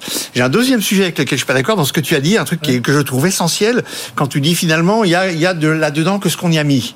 Euh, mais à partir du moment où tu crées un système qui apprend tout seul, alors quand je dis tout seul, euh, il va chercher toutes les données ici ou là, etc., etc. Mais tu sais pas ce qu'il a cherché comme données. Euh, et puis au bout d'un moment, on va faire des systèmes qui apprennent tout seuls, c'est-à-dire qui, qui seront branchés sur des caméras de qui iront tout seuls se générer leurs données. Et donc on va pas les leur donner, on va pas choisir ce qu'on va avec qu'on va. Les... Bah, ils vont apprendre des choses sans que tu maîtrises ce qu'ils apprennent. Voilà. Et, et ça, ce sujet-là, pour moi, il ouvre plein de possibilités. Et je veux terminer ce- cette petite partie là-dessus. Il ouvre plein de possibilités, c'est-à-dire si on laisse à des systèmes une capacité à apprendre tout seul à partir de de ce qu'ils veulent, enfin de trucs, ils- vont nous surprendre. Ils vont faire des trucs qu'on n'avait pas anticipés. Et là-dedans, il y aura du bon et il y aura du mauvais. C'est pour ça que je dis qu'il y a besoin de l'homme aussi à la, à la fin. Mais attends, attends, attends, et je veux faire attention à ça. Parce qu'il y aura du bon, il y aura du mauvais. Et on est tout à fait capable de dire, oh là là, on a peur d'où ça nous amène? T'as dit, c'est effrayant. Je vois pas pourquoi c'est effrayant, mais euh, euh, si on veut en tirer le bien qui nous surprenne, bah, il faut être prêt à prendre des risques. Et, et surtout, ce qu'il faut faire après, c'est être capable de réagir très vite. Ça, c'est indispensable. Mais l'humanité, c'est bien faire ça. Mais je, je vous rappelle, hein, parce que Laurence de Villers, elle est très pour réguler, etc. Elle est bien là-dedans, les règles éthiques et tout. Si on avait mis les règles éthiques actuelles sur l'aviation en 1910, il n'y aurait jamais eu d'aviation. Hein. Donc, il a fallu accepter de prendre des risques, il a fallu accepter de faire des choses et de réagir très vite pour éviter Et de franchir parfois la ligne rouge aussi, pour après reculer. oui, parce que parce que ce qu'on veut, c'est que ça nous surprenne en positif sur Ouais. des choses qu'on n'attend pas. Et c'est là que ça va vraiment apporter quelque chose. Je dis effrayant parce que euh, quand on voit cette vidéo, et enfin, c'est c'est pas tout à fait effrayant, c'est bluffant en quelque sorte, et, et c'est ça qui, euh, qui qui peut choquer euh, les personnes qui n'ont pas l'habitude de, de parce que vous vous traitez toutes ces données tout le temps, vous êtes un peu habitué à tout ça. Mais Ouais, ça bluffant, c'est vrai, j'entends ce que tu dis, mais c'est très relatif. quoi. C'est-à-dire, si tu es dedans et puis que tu vois, bah, tu es pas bluffé, tu vois le truc, comme disait Luc. C'est le côté, c'est voilà. la vallée de l'étrange. Ça ressemble dedans, tellement à l'être oui. humain Ouais, ouais. que c'est déroutant et c'est désagréable, voire effrayant. Mais pour rebondir ce que- sur ce que dit Bruno Maisonnier, euh, Évidemment qu'il faut pas euh, brider et il faut surtout pas brider la recherche et l'innovation. Et du coup, la question de la régulation, elle se pose pas, me semble-t-il, aujourd'hui, et c'est d'ailleurs ce qui ressort un peu de, de- des débats, euh, même au niveau européen, etc. Elle se pose pas tellement sur euh, brider la, la, la, les- la fabrication et l'invention de ces outils-là, mais sur les usages, sur les utilisations. C'est-à-dire qu'en fait, ça va, il va falloir quand même assez vite, assez rapidement, poser des limites, dire ce qui est autorisé, ce qui est pas autorisé, non pas, non pas, mais en termes d'application, en termes d'application. Est-ce que demain, euh, je sais pas, un robot conversationnel sera autorisé à influencer telle ou telle personne pour la faire voter dans un sens ou dans un autre. Des choses comme ça. Il y a, il y a mille cas de figure différents. Ça, c'est que de l'application. C'est pas l'outil lui-même. C'est pas la recherche. On peut faire des chats GPT 4, 5, 6, 10. À la limite, c'est pas un problème. C'est le travail des chercheurs et des innovateurs. En revanche, comment est-ce qu'on va implémenter tout ça dans la vie quotidienne? Il faut quand même sérieusement se poser la question. Là. Oui, mais il faudra se la poser et mettre des régulations. Mais ce que l'humanité a fait depuis euh, 2 millions d'années quand on a inventé le feu, hein, et où il y a des tas de gens qui disent oh là là, mais regarde où on va, qu'est-ce que ça va nous amener, on maîtrise pas, on sait pas ça, ça va partir tout seul. Ah, il faut mettre des régulations. faut- Bon, ben on a appris, on l'a fait au bout d'un moment. Mais, mais je trouve que c'est peut-être pas mal que ça arrive maintenant, quand on voit ce, ce robot-là. Un peu comme les serveurs vocaux. Là, au début, on, les serveurs vocaux, on se dit, puis on, se disait, mais je parle à une machine, je sais pas trop, ou les chats là sur les. euh, en- et je trouve que c'est pas mal que les gens s'habituent déjà à voir ça, parce que peu à peu, alors on l'espère, hein, euh, tout le monde s'élève un peu, et on va avoir un esprit plus critique. Et quand on verra le, le personnage là de l'avatar de Carrefour, on se dira, tiens, oui, c'est quand même, ça y est, j'ai réussi à reconnaître un robot. Alors, ça va être de mieux en mieux fait, ça va, on voit toutes les histoires de deepfake, mais je pense que là, il y a, euh, c'est plutôt pas mal que ça arrive, euh, ça arrive maintenant. Luc, est-ce que tu veux réagir à tout ce qu'on dit Et est-ce qu'a dit Bru- Bruno et Frédéric Ouais, bah, et Jérôme Bruno, on n'est pas d'accord sur, sur un truc, mais enfin, tu penses que euh, c'est une définition de, de ce que c'est que ces données. Est-ce que c'est des données euh, générées par des humains ou pas? Donc, quand, quand tu dis, Bruno, que on va pas contrôler les données par les robots, des caméras, etc. euh, C'est pas tout à fait vrai. Ces données-là, c'est nous qui les créons quand même quelque part. Donc, bon, c'est pas, on va pas, on va pas discuter pendant un quart d'heure là-dessus, mais, mais en tout cas, bon, de toute façon, ce qui est sûr, c'est que ces outils sont hyper puissants et vont créer des choses, effectivement, vont générer des choses absolument extraordinaires qui vont nous aider et ces outils vont être de plus en plus puissants. Et là, je rejoins ce qu'a dit euh, Jérôme Colombin. Euh, c'est évident qu'à un moment donné, les applications, il va falloir les réguler parce que c'est effectivement, ça peut devenir très très dangereux dans ce qui est généré à partir du moment où il y a des gens qui vont utiliser ces outils à mauvais escient, exprès. Donc euh, c'est ça euh, dont il va falloir euh, faire attention. Mais là, je rejoins aussi Bruno en disant, on a su, l'humanité a su se préserver depuis la nuit des temps sur chacune de ces technologies qui potentiellement étaient dangereuses. Prenons le nucléaire, dans les années 70-80, on a décidé qu'il fallait faire attention finalement, et il y a eu les accords SALT. Donc quelque part, de toute façon, à n'importe quel niveau de, de- que ce soit au niveau local ou international, on va avoir à réguler et on régulera et on, décidera tous ensemble la façon la meilleure d'utiliser ces outils. On écoute Jérôme Monceau qui n'a pas, qui n'est pas encore intervenu ce soir. Ouais, moi je vois euh, tout à l'heure on me disait qu'il y avait euh, quelqu'un au début et puis quelqu'un à la fin, sous-entendu Mhm. euh, le régulateur ou en tout cas des gens qui viennent ramener des, des filtres comme des filtres éthiques Mhm. qu'on a vu dans le chat GPT. Mais je rajouterais deux autres catégories de personnes. Il y a un l'utilisateur. Ouais. Euh, l'utilisateur là en l'occurrence la vidéo n'a pas été faite toute seule. Il y a bien un utilisateur qui a, utilisateur qui a, qui a parlé de Carrefour, un utilisateur qui a choisi de faire une vidéo, un utilisateur qui s'est confronté au cas d'usage comme tu le, le mentionnais tout à l'heure. Et lui il fait des choix éthiques en le faisant. Il choisit d'utiliser cet outil euh, et il est là dans la boucle. Oui, c'est vrai qu'il y a quelqu'un qui a créé cette vidéo, en tout cas, qui a, transporte une responsabilité. qui a tapé quoi. ça sur Ouais. ChatGPT et qui a demandé à une IA de, de créer ce, cet Donc il a un outil un petit peu plus puissant que les autres qui a permis de générer une vidéo tout seul sans avoir à mobiliser une caméra ou je ne sais quoi. Et, et donc lui, dans cette démarche, le, le contenu qui, qui a été généré, c'est le sien, c'est euh, l'écho de ce qu'il a voulu faire. Et c'est lui qui a décidé que ça passerait à la télé, voilà. Et ensuite, il y a une autre personne, euh, bah, c'est nous, c'est nous qui regardons cette vidéo, qui apprécions ou pas cette vidéo, qui l'aimons ou pas. Et d'une certaine façon, on rentre dans la boucle parce que si on like à fond, bah, du coup, on va augmenter le truc, on va féliciter cet usage. Et, euh, si au contraire, on, s'en fiche, bah, du coup, ça va descendre cet usage. Donc ces deux utilisateurs-là, ils sont aussi euh, euh, extrêmement importants et c'est peut-être eux les, plus actifs au final. C'est eux qui vont faire ça.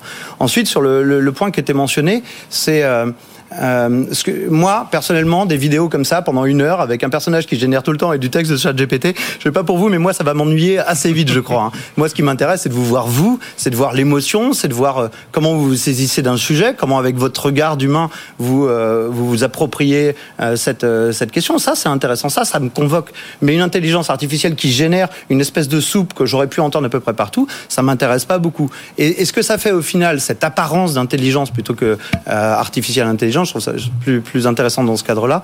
Euh, ce, que, ce que ça fait, c'est que ça pose des questions sur nous. C'est-à-dire euh, comment on est foutu, euh, que- quelles sont nos valeurs, comment on a envie de construire du contenu, quel, quel avenir on a envie de faire, quelles conneries on permet de faire, euh, ou, ou, ou quel filtre on va mettre euh, en, en évitant de penser qu'individuellement on est capable de penser des filtres qui s'appliquent à la totalité de l'humanité. Euh, après, euh, ce que je trouve intéressant, c'est que euh, on en est à l'an 1. Aujourd'hui, c'est une soupe, comme, comme vous le dites, Jérôme. Mais dans 10 ans, dans 15 ans, est-ce qu'on se rapprochera pas d'une d'une comment d'une perception tellement fine de, de, de ce que de ce que va dire cet avatar. Parce qu'aujourd'hui évidemment il récite bêtement des, des, des, des trucs sur des régimes euh, euh, et des promos. Mais euh, voilà c'est- quand on sera à ChatGPT 10 est-ce qu'on pourra pas véritablement avoir grâce à toute cette puissance de calcul et tout ce que tout ce que cette cette entité aura apprise euh, une discussion qui pourra parfois nous bluffer? En fait, en fait, le, le, le- le danger là où on surfe sur quelque chose que je trouve un peu un peu particulier, surtout que ça, ça correspond à une espèce de, de mythe euh, que je pense être euh, principalement américain, c'est qu'on nous vend une espèce de conscience artifi- artificielle qui un jour dépassera la singularité et du coup pensera mieux que nous. Ça veut dire que quoi qu'elle dise, euh, je devrais la croire vu que mon intelligence n'est pas au, au, au niveau de la sienne et qu'a priori elle a raison et que si même elle me recommande quelque chose qui n'est pas dans mon système de valeurs, eh bien je dois m'en remettre à elle pour accepter sa, sa- son intelligence suprême. C'est moi ce qui me gêne dans ce genre de discours, c'est qu'on installe euh, ces intelligences artificielles comme des dieux qu'il faudrait suivre. Mais euh, mais justement, euh, il faut prendre du recul là-dessus. C'est juste de le... ça te fait réagir? Non, mais alors attendez, on, on va faire une petite pause parce que depuis en région, on me dit la pub, la pub, la pub. Donc on envoie la pub, c'était, c'est passionnant ce qu'on dit. Donc on fait une petite pause et on revient avec Luc, Bruno et nos deux Jérôme dans un instant. À tout de suite. Tech Co, le grand live du numérique avec François Sorel. Le retour de Co sur BFM Business avec, euh, pour parler euh, d'IA dans cette spéciale IA, spéciale intelligence artificielle de 20h à 22h euh, sur BFM Business. Frédéric Simotel qui m'accompagne, Jérôme Colombin, Jérôme Monceau, fondateur d'Enchanted Tools et Bruno Besonnier, donc président et cofondateur d'Another Brain et auparavant dans une autre vie d'Aldébaran Robotics. J'aimerais que vous régliez votre compte tous les deux, euh, parce que juste avant la pub, quand même, Ouais. Jérôme disait que je, finalement- ce- je, je- je re- je rebondissais sur ce que vous disiez tout à l'heure sur euh, le fait que cette intelligence, elle semble euh, accéder à, à une forme d'humanité qui est, qui est la nôtre et que parfois c'est bluffant. Non, mais là où je rejoins Bruno, c'est que on en est au balbutiement en fait. On a l'impression de discuter avec un bébé de, de 4-5 ans, mais quand il aura 15 ans ou 20 ans, est-ce que là, franchement, les, les- en fait, on pourra pas se faire avoir, même si euh, on sera de plus en plus méfiant. C'est ça la question, Bruno. Mais bien sûr que si.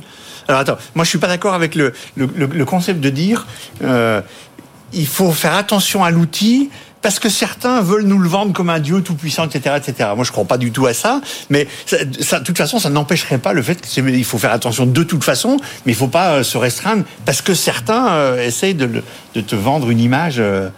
Euh, au-delà de ce que c'est capable de faire. Après moi, la vraie question, c'est celle que tu poses, et pour moi, c'est ça qui m'importe. C'est-à-dire, jusqu'où ça va aller? Est-ce qu'un jour, sur euh, un certain nombre de domaines, ça sera pas plus puissant que notre cerveau et notre intelligence, etc. Et, et moi, ma réponse, elle est, elle est, elle est- ma conviction, euh, elle est simple. C'est pour moi, le, le cerveau, le- l'être vivant, c'est un, un organe biochimique. On est un être biochimique. Il n'y a pas de magie. Moi, je ne crois pas qu'il y ait une âme ou qu'il y ait autre chose. Donc, à partir du moment où il n'y a pas d'âme, etc., que c'est de la biochimie, ben, un jour, on sera capable de faire la même chose. Un jour, on va comprendre ces mécanismes. Il n'y a, pas de raison qu'on comprenne pas ça alors qu'on comprend le reste. Et donc, de toute façon, un jour, on va le comprendre. Ma conviction à moi, c'est que c'est pas linéaire. Ça va avancer par palier, par marge d'escalier, et que c'est dans peut-être pas si longtemps que ça. C'est ce que je pense. c'est la- c'est l'absorption des millions et des millions de données, quoi. Où là, on en Non, moi je crois pas que ce soit ça. Oui, pour le moment on fait ça, mais c'est c'est un, c'est un autre chemin qu'il faut suivre. Mhm. La nature, elle suit pas ce chemin-là. On n'est pas obligé de suivre le chemin de la nature, hein, mais elle suit pas ce chemin. Mais il y a d'autres chemins possibles. Et donc un jour, je pense qu'on aura une vraie intelligence qui fonctionnera comme la nôtre, et on pourra lui donner une capacité supérieure à la nôtre, etc. Ah, moi, je suis pas d'accord avec je, ça. moi, je suis convaincu que ça va arriver et que ça va arriver bientôt. Pourquoi Ouais, Tout à l'heure, tu nous demandais si on était d'accord sur tout. Bah, en l'occurrence, c'est pas cas. Visiblement, c'est bien. C'est bien, ça anime un peu le débat. Bah Moi, oui. je suis pas d'accord parce que parce que je suis pas qu'un ensemble de, euh, de, de, de- de phénomènes physiques. Je suis aussi un écho dans vous qui êtes euh, qui êtes bien humain. Et, et si je suis constitué comme ça, c'est parce que j'ai interagi avec vous. Et, et d'une certaine manière, une euh, il suffit pas de mettre tout ce que je suis dans une intelligence artificielle pour refaire un moi. Il faudrait euh, euh, il faut aussi considérer l'é- l'écho qu'il y a euh, dans, dans mon environnement. Et, et Mais c'est pas du tout ça dont je parle, moi. hein. Ben, ce que, ce que tu dis, je dis pas que je peux faire la même chose qu'un toit avec, etc. Ouais. Mais faire un, un système mécanique euh, électronique qui fonctionnera comme fonctionne le cerveau et qui aura les mêmes capacités Ouais. et qui du coup à force de vivre avec les gens s'incarnera dans les autres Mais aussi. y compris dans les interactions. ouais, y compris dans les interactions. Là, Donc la dans ce cas-là, ça voudrait dire qu'il devrait être Ah ouais, exactement comme toi et intégré dans ton univers Mais non, social de la même manière que toi. mais non pas un chien il est intégré dans ton univers social, il fonctionne pas exactement comme toi donc non, je suis pas d'accord avec ça. C'est trop limitatif, c'est pas toi ça. C'est pas toi. Attention, hein, euh, attention, attention. J'admire Jérôme. Non, non, mais je sais très bien. C'est pas juste qui- qu'on a fait des choses, mais j'admire ce que fait Jérôme. Luc, ça te fait rigoler tout ça hein?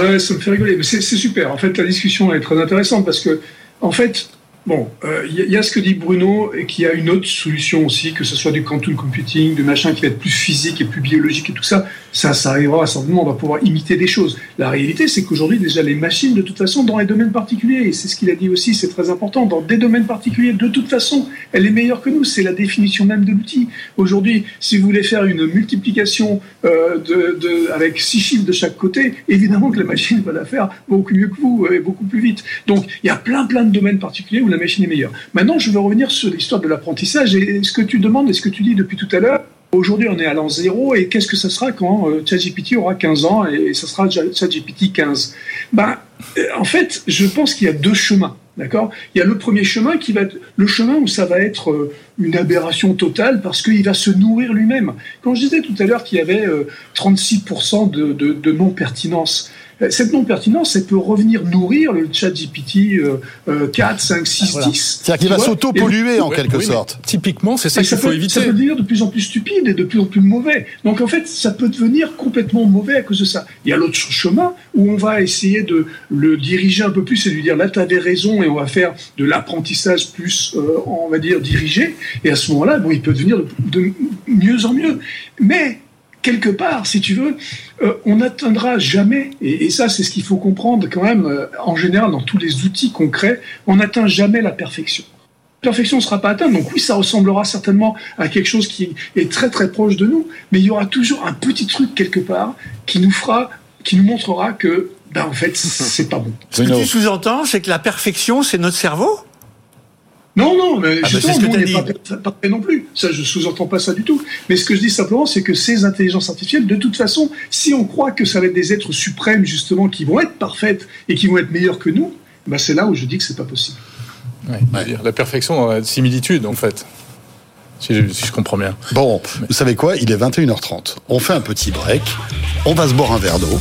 Et on revient pour notre dernière partie avec Frédéric Simotel, avec Jérôme Colombin, avec Luc Julia, Bruno Maisonnier et Jérôme Monceau pour cette spéciale IA. C'est passionnant. Vous restez avec nous. On revient dans quelques instants. À tout de suite.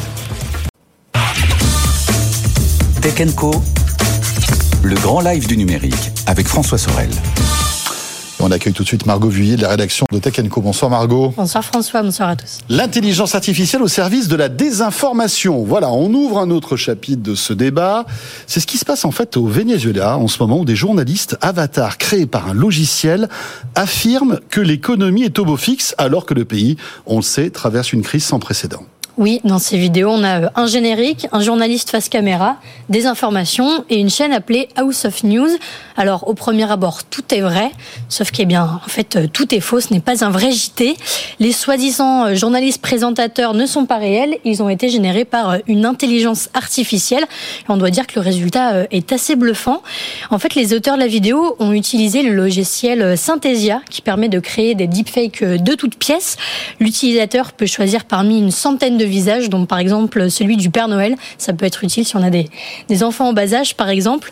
120 langues disponibles et des sous-titres générés euh, automatiquement. Alors ça, c'est pour la forme, mais dans le fond, tout est le faux également. Tu le disais, François. Économie du, du Venezuela en pleine croissance, des hôtels du pays complet.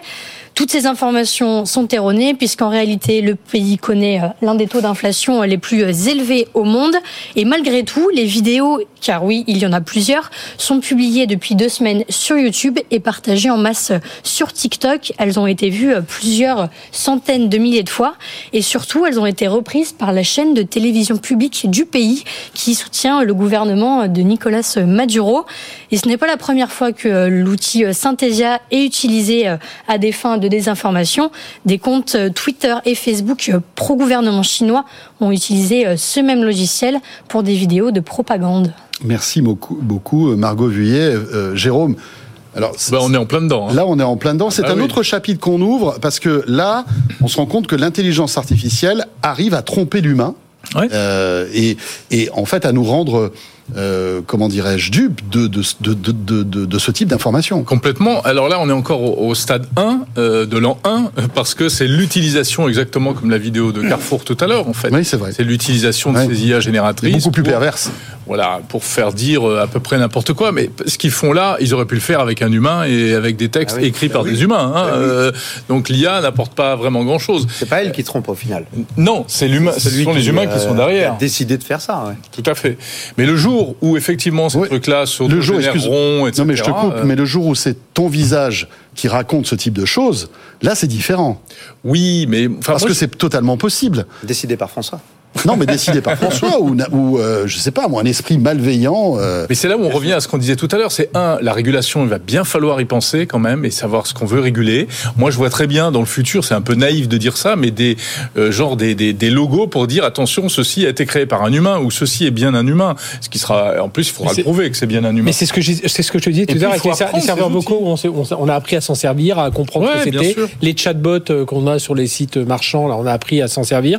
Et ce sera la même chose avec avec ces avatars. Et, par euh, moi, j'aimerais bien aussi euh, en- emmener la conversation sur les métiers. Voilà, Qu'est- qu'est-ce qu'il va falloir changer aujourd'hui dans les dans les métiers? Là, on voit ben, nos métiers journalistes vont, vont certainement évoluer hein, avec ce chat GPT parce que voilà, raconter juste, euh, relater juste une brève. Alors déjà, euh, on, le fait un peu moins. On essaie d'avoir un peu un plus, euh, enfin d'amener un- une, une information en plus. Mais justement, comment tous ces métiers vont, on a quand même des métiers qui vont se transformer quoi aujourd'hui. Enfin, on parlait des développeurs tout à l'heure euh, dans un autre plateau. On disait, on- ils transforment du JavaScript en Python. Alors certes, il faut connaissent c'est le JavaScript en bénef, Python.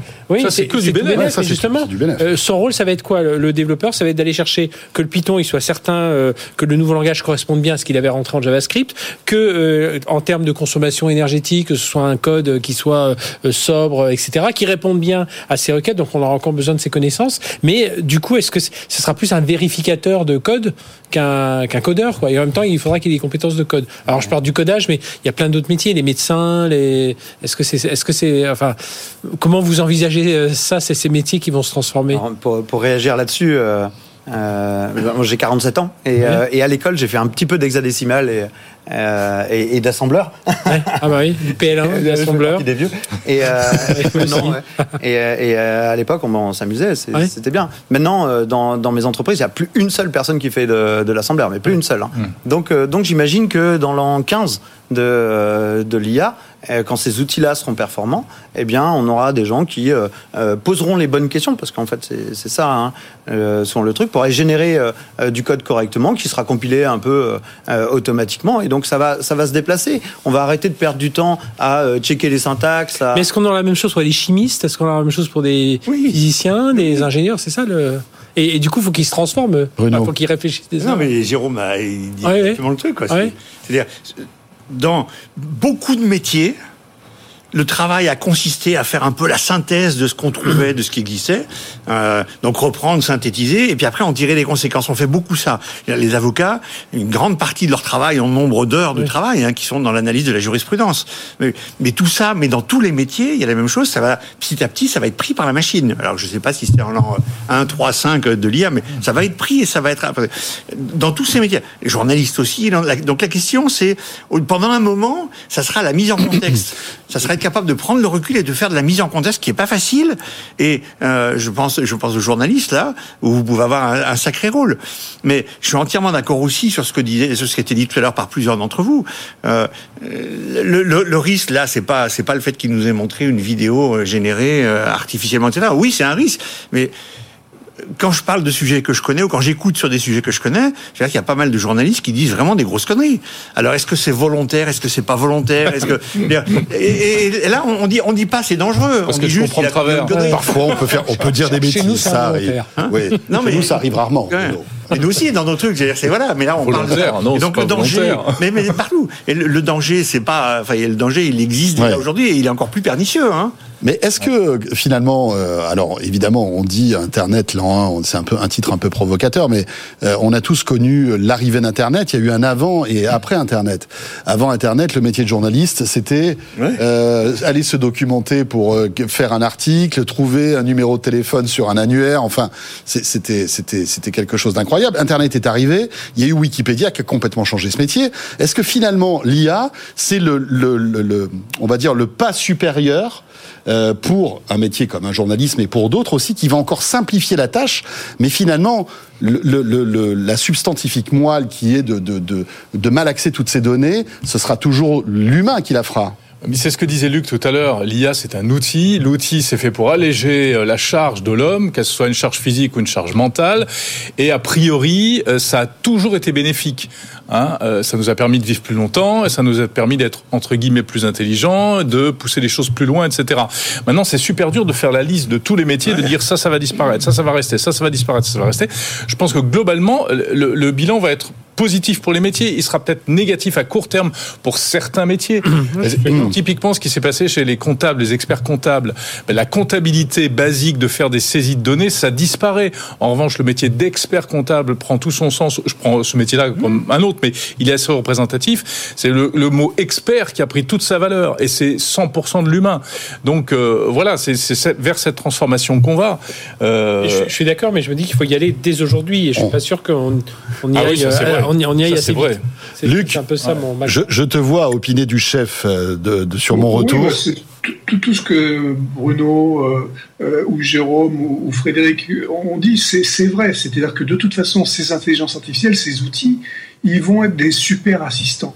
La différence, euh, quand tu parlais, euh, toi, François, d'Internet et que maintenant ça change avec l'intelligence artificielle, c'est peut-être la proactivité qui, change. C'est-à-dire que au lieu d'aller nous chercher sur Internet les trucs, maintenant ça va être ces agents qui vont nous suggérer, ces, ces intelligences artificielles qui vont nous suggérer des choses.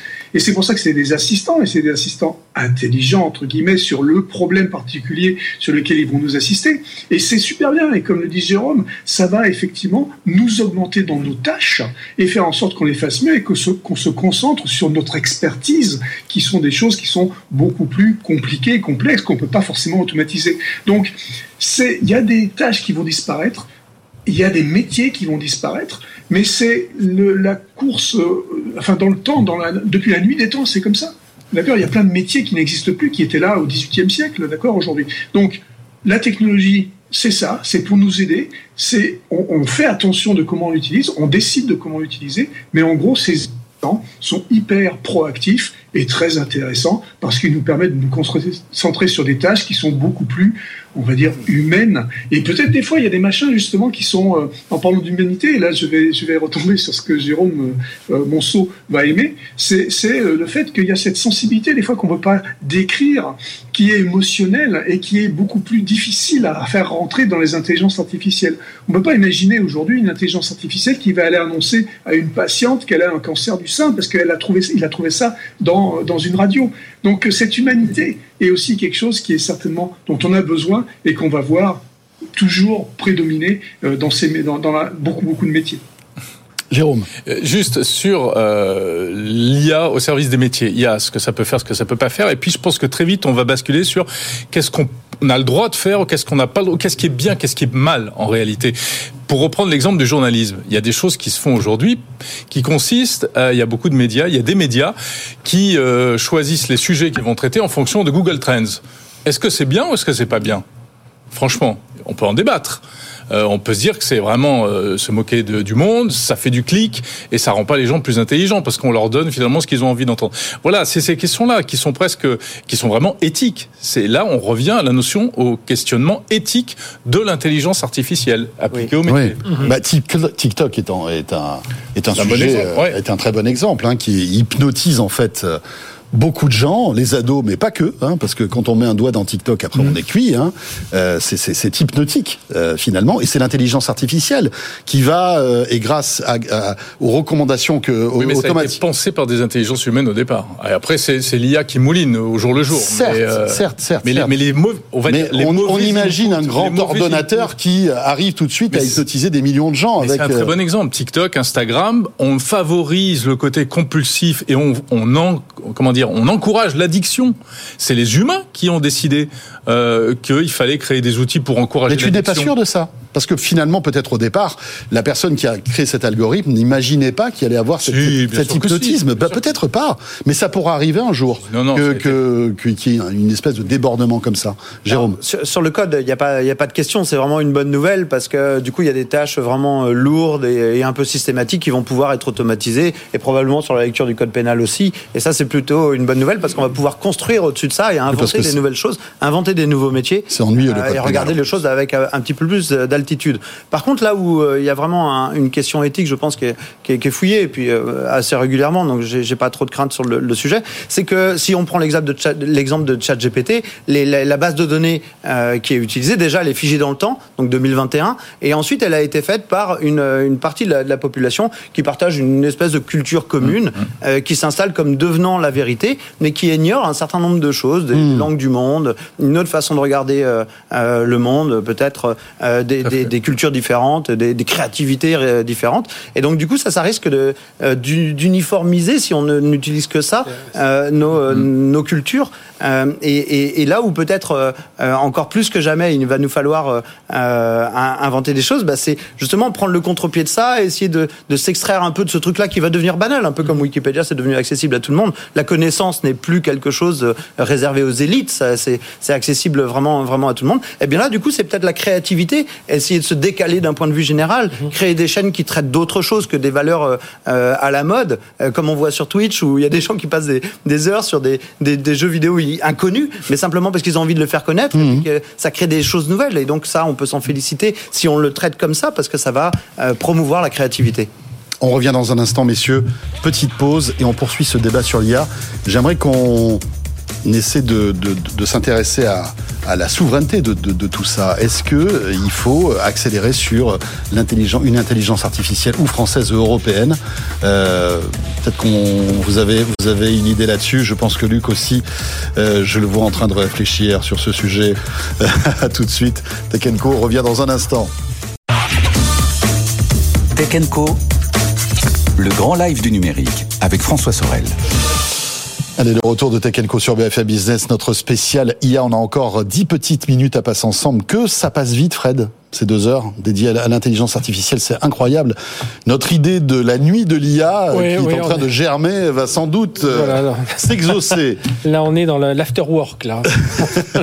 Frédéric Simotel, Jérôme Colombin, Jérôme Monceau euh, d'Enchanted Tools, euh, Bruno Maisonnier, président et cofondateur d'Another Brain et euh, cofondateur d'Aldébaran, et Luc Julia qui est avec nous en visio.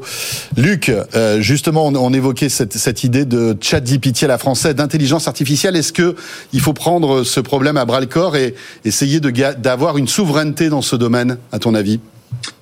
La souveraineté, là, est, c'est, c'est pour rebondir un peu sur ce que disait Jérôme Monceau juste avant la, la pause, là. C'est ce multiculturalisme, cette autre vision, cette vision peut-être européenne, française de- des- choses, il faudrait qu'elle apparaisse. Et effectivement, aujourd'hui, les données qui sont utilisées sont anglo-saxonnes euh, en général. C'est beaucoup, beaucoup de, euh, trucs qui, viennent donc de là-bas et qui sont faits avec la vue de là-bas, enfin d'ici, parce que c'est là où je suis. Euh, mais, bref, donc il y a effectivement quelque chose qu'on devrait faire. Il faut avoir ce contrepoids quelque part. Et, par, la souveraineté, quand on parle d'Europe ou quand on parle de France, il faudrait effectivement qu'on ait nos propres, nos propres intelligences artificielles euh, qui soient euh, mal axées euh, avec, avec notre propre, nos propres vues. Euh, c'est pas impossible à faire. Hein. Je veux dire, on est tout à fait capable. Les technologies, euh, la plupart de ces technologies d'intelligence artificielle euh, viennent de, euh, bah, de, de, recherches qui viennent de- de- d'Europe et de France en particulier. On est quand même, en gros, et je le dis souvent, donc j'ose le répéter encore, les meilleurs en intelligence artificielle. C'est comme ça. Maintenant, on n'est pas les meilleurs dans les applications d'intelligence artificielle. Et elles nous sont souvent volées par les USA ou par, euh, par la Chine. Mais oui, il faudrait un peu pousser ça. Alors, est-ce que c'est une question d'argent? Est-ce que c'est une question de données, d'accès aux données, etc.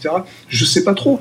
Euh, mais, mais je pense qu'il faudrait que, encore une fois, là, le régulateur fasse quelque chose de l'inverse de ce que je disais tout à l'heure, c'est-à-dire nous pousse à créer euh, ces intelligences artificielles européennes avec des vues différentes que celles de la Chine ou de- des USA. Messieurs, l'avenir est entre vos mains. On a trois imminents spécialistes de l'IA. euh, allez-y, quoi. Ouais, mais, euh, derrière ce qui est- je suis 100% d'accord avec tout ce qu'a dit Luc. Euh, C'est-à-dire, euh, euh, c'est indispensable qu'on reprenne le contrôle de ça. C'est indispensable parce que ça nous entraîne dans des dans des choses. Enfin, euh, imaginez il y a quelques années quand des Américains veulent partir en guerre en Irak, etc. Si on a tous ChatGPT, qu'on va chercher les réponses là-dedans, mais on va tous trouver quoi comme réponse en tant que donc donc c'est indispensable. Il faut à tout prix. Mais maintenant la vraie question, c'est c'est pas dans la- le camp de, de- enfin nous c'est ce qu'on essaie de faire. Donc mais mais la question c'est que là-dedans et dans plein plein plein de domaines, on n'y arrive pas en France et en Europe. Et donc la question de fond, c'est pourquoi? C'est pas juste de dire il y a qu'à y aller, faut se retrousser les manches, etc. Je vous rappelle que le vaccin ARN a été inventé par des Français. Oui, et il a été mais commercial- là-bas. Que le prix Nobel de avec le ciseau euh, euh, génétique, c'est une française, sauf qu'elle était en Allemagne. Enfin, il y a une question de fond. quoi. Pourquoi? Pourquoi et qu'est-ce qu'on fait pour changer ça Jérôme. Oui. Ah, J'ai pas forcément une réponse à cette question-là. et Je trouve intéressant. Moi, j'en moi, j'en ai un bout. Ah ouais, Vas-y, dans Non, non, non, vas-y. Jérôme, parce que j'imagine que tu voulais quand même réagir à ce que Ouais, dit Bruno. euh, mais c'est c'est un peu un peu décalé. C'est pas tout à fait sur ChatGPT. Euh, donc moi, je suis français. Euh, je, je consomme de la vidéo sur Internet et, et, et de l'information en français et puis en anglais. Euh, et je vais rarement sur les sites allemands ou espagnols ou italiens. Et pourtant, il y a de la bonne information, mais je le parle pas assez bien et c'est un peu dur pour moi. Euh, et, et je pense qu'un des problèmes, et quand on fait du business, on le voit bien, un des problèmes qu'on a en Europe, c'est que quand si on doit commercialiser quelque chose en France, c'est déjà tout un boulot. Le faire en Allemagne, c'est un autre boulot qu'il faut refaire. Il faut ouvrir un bureau là-bas, il faut avoir des gens qui parlent pas notre langue, il faut passer par l'anglais pour le faire. On se trompe parfois. Il faut le faire en Italie, il faut le faire en Suède, il faut le faire dans tous les pays. Et c'est une grosse galère. Pour être France, c'est une grosse galère. Donc du coup, quand on fait un produit, on, le fait en France. Et puis après, on essaie d'aller dans des territoires où il y a des bassins d'expansion suffisamment grands pour pouvoir le vendre. Euh, donc euh, aux États-Unis, en anglais, on est obligé de passer par là. Euh, en Chine, bientôt, demain, ce sera une bonne nouvelle. Et s'il y a un truc qu'il faudrait faire en termes d'intelligence artificielle pour moi, pour servir l'Europe, hein, euh, eh ben, ça serait de la traduction automatique de l'ensemble des contenus européens, dynamiques, euh, live, des émissions comme la vôtre qui soient vues par euh, des Italiens, des gens qui puissent réagir sur tout ça, et ça accélérerait. Enfin, ça, ça me semble d'être une, grande évidence, ce, truc-là, avant même de s'attaquer à ce truc-là. Luc, c'est vrai que on va dire l'éclatement européen avec toutes ces langues est un problème à ton avis? Bah oui, bon, c'est ce que j'ai dit tout le temps. Quand, on parle de, de start-up, on est maintenant depuis 2012-2013 avec la French Tech, on a plein de start-up, hein, vous en avez sur le plateau. Donc euh, on est super bien et puis euh, on montre cette dynamique dont je parlais tout à l'heure, qui est la dynamique européenne et française en particulier, euh, des inventeurs de l'IA et de ces technologies. On les a, d'accord? Donc on fait des start-up, on fait des super technos, mais après on n'a pas le scale-up. Et ce scale-up, en fait, c'est exactement ce que vient de dire Jérôme. C'est un des problèmes de l'Europe. L'Europe idéale, celle des années 50, celle qu'on crée quand on crée un marché commun. On crée un marché commun, mais on l'a pas créé, ce marché commun, essentiellement à cause des langues. hein. La balkanisation, en fait, de toutes ces langues, euh, des 35 langues européennes, c'est compliqué. Aux États-Unis, j'ai un marché de 300, de plus de 300 millions de personnes qui parlent tous anglais, sans frontières, même s'il y a des frontières dans les États, il n'y a pas vraiment de frontières. En Chine, 1 million, 1 milliard 4. Et, et aux États- euh, en Europe, on est 400, plus de 400 millions, mais on n'est pas plus de 400 millions. On est euh, 35 fois 20 millions. Et c'est ridicule, parce que c'est compliqué. À chaque fois, il n'y a pas cette uniformisation des lois et des trucs qui nous permettent euh, d'avoir un vrai marché, qui permet de, de faire exactement ce que disait mais la, Jérôme mais la traduction instantanée, ça existe déjà. Enfin, je veux dire, on- enfin, c'est quelque oui, chose qui est réglé, non? Parce que production, ça serait bien, mais il y a aussi les lois locales, mine de rien, tu vois, quand on dit qu'il y a une Europe qui est euh, qui permet de, de- de commercialiser les trucs partout en Europe, c'est pas vrai. Je il y a peut-être une uniformisation pour la taille des tomates, mais euh, je peux pas aller vendre mon produit, comme a dit euh, Jérôme, en Allemagne ou en Hongrie. Je vais toujours avoir des trucs locaux qui vont m'empêcher de le faire. Et ça, c'est ça. C'est pour ça qu'on n'a pas réussi encore à faire l'Europe. Fred Moi, moi, je pense qu'il y a- il y, a autre chose. Je, je regardais, je discutais avec des, des gens du BCG on, on faisait comme analyse euh, en France dans les entreprises pour la- l'adoption de l'IA. On a ceux qui sont en découverte, on a ceux qui sont en train de construire quelque chose, on a ceux qui passent à l'échelle et on a ceux qui ont mis l'IA au cœur de leur stratégie. Et l'IA au cœur de leur stratégie, bah, c'est très très peu. Et pour moi, un peu ce qui manque aujourd'hui pour que l'IA se développe, c'est vraiment que les entreprises prennent ça à bras le corps. C'est-à-dire quand on voit tout l'argent qu'a un L'Oréal, euh, que sort un Total, que sort alors ils, ils doivent réinvestir dans l'innovation, dans la, transition énergétique, etc. Mais c'est là où il faudrait qu'ils aient euh, le, le- le- courage, le risque, l'ambition. Alors euh, c'est facile de dire quand moi mon poste de journaliste, mais de, de mettre cet argent-là et se dire les gars, euh, il y a quelque chose qui est en train de se pousser à fond.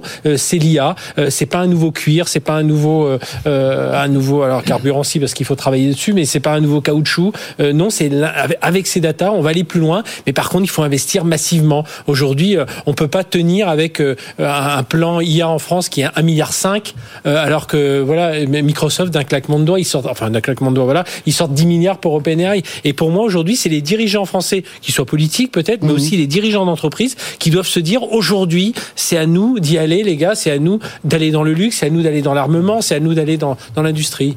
Ah, Moi, j'ai deux, deux commentaires euh, et, et un complément là-dessus. Euh, je crois pas que les gens dont tu as parlé dans le luxe, etc., soient risque averses et je crois pas qu'ils soient euh, petits bras.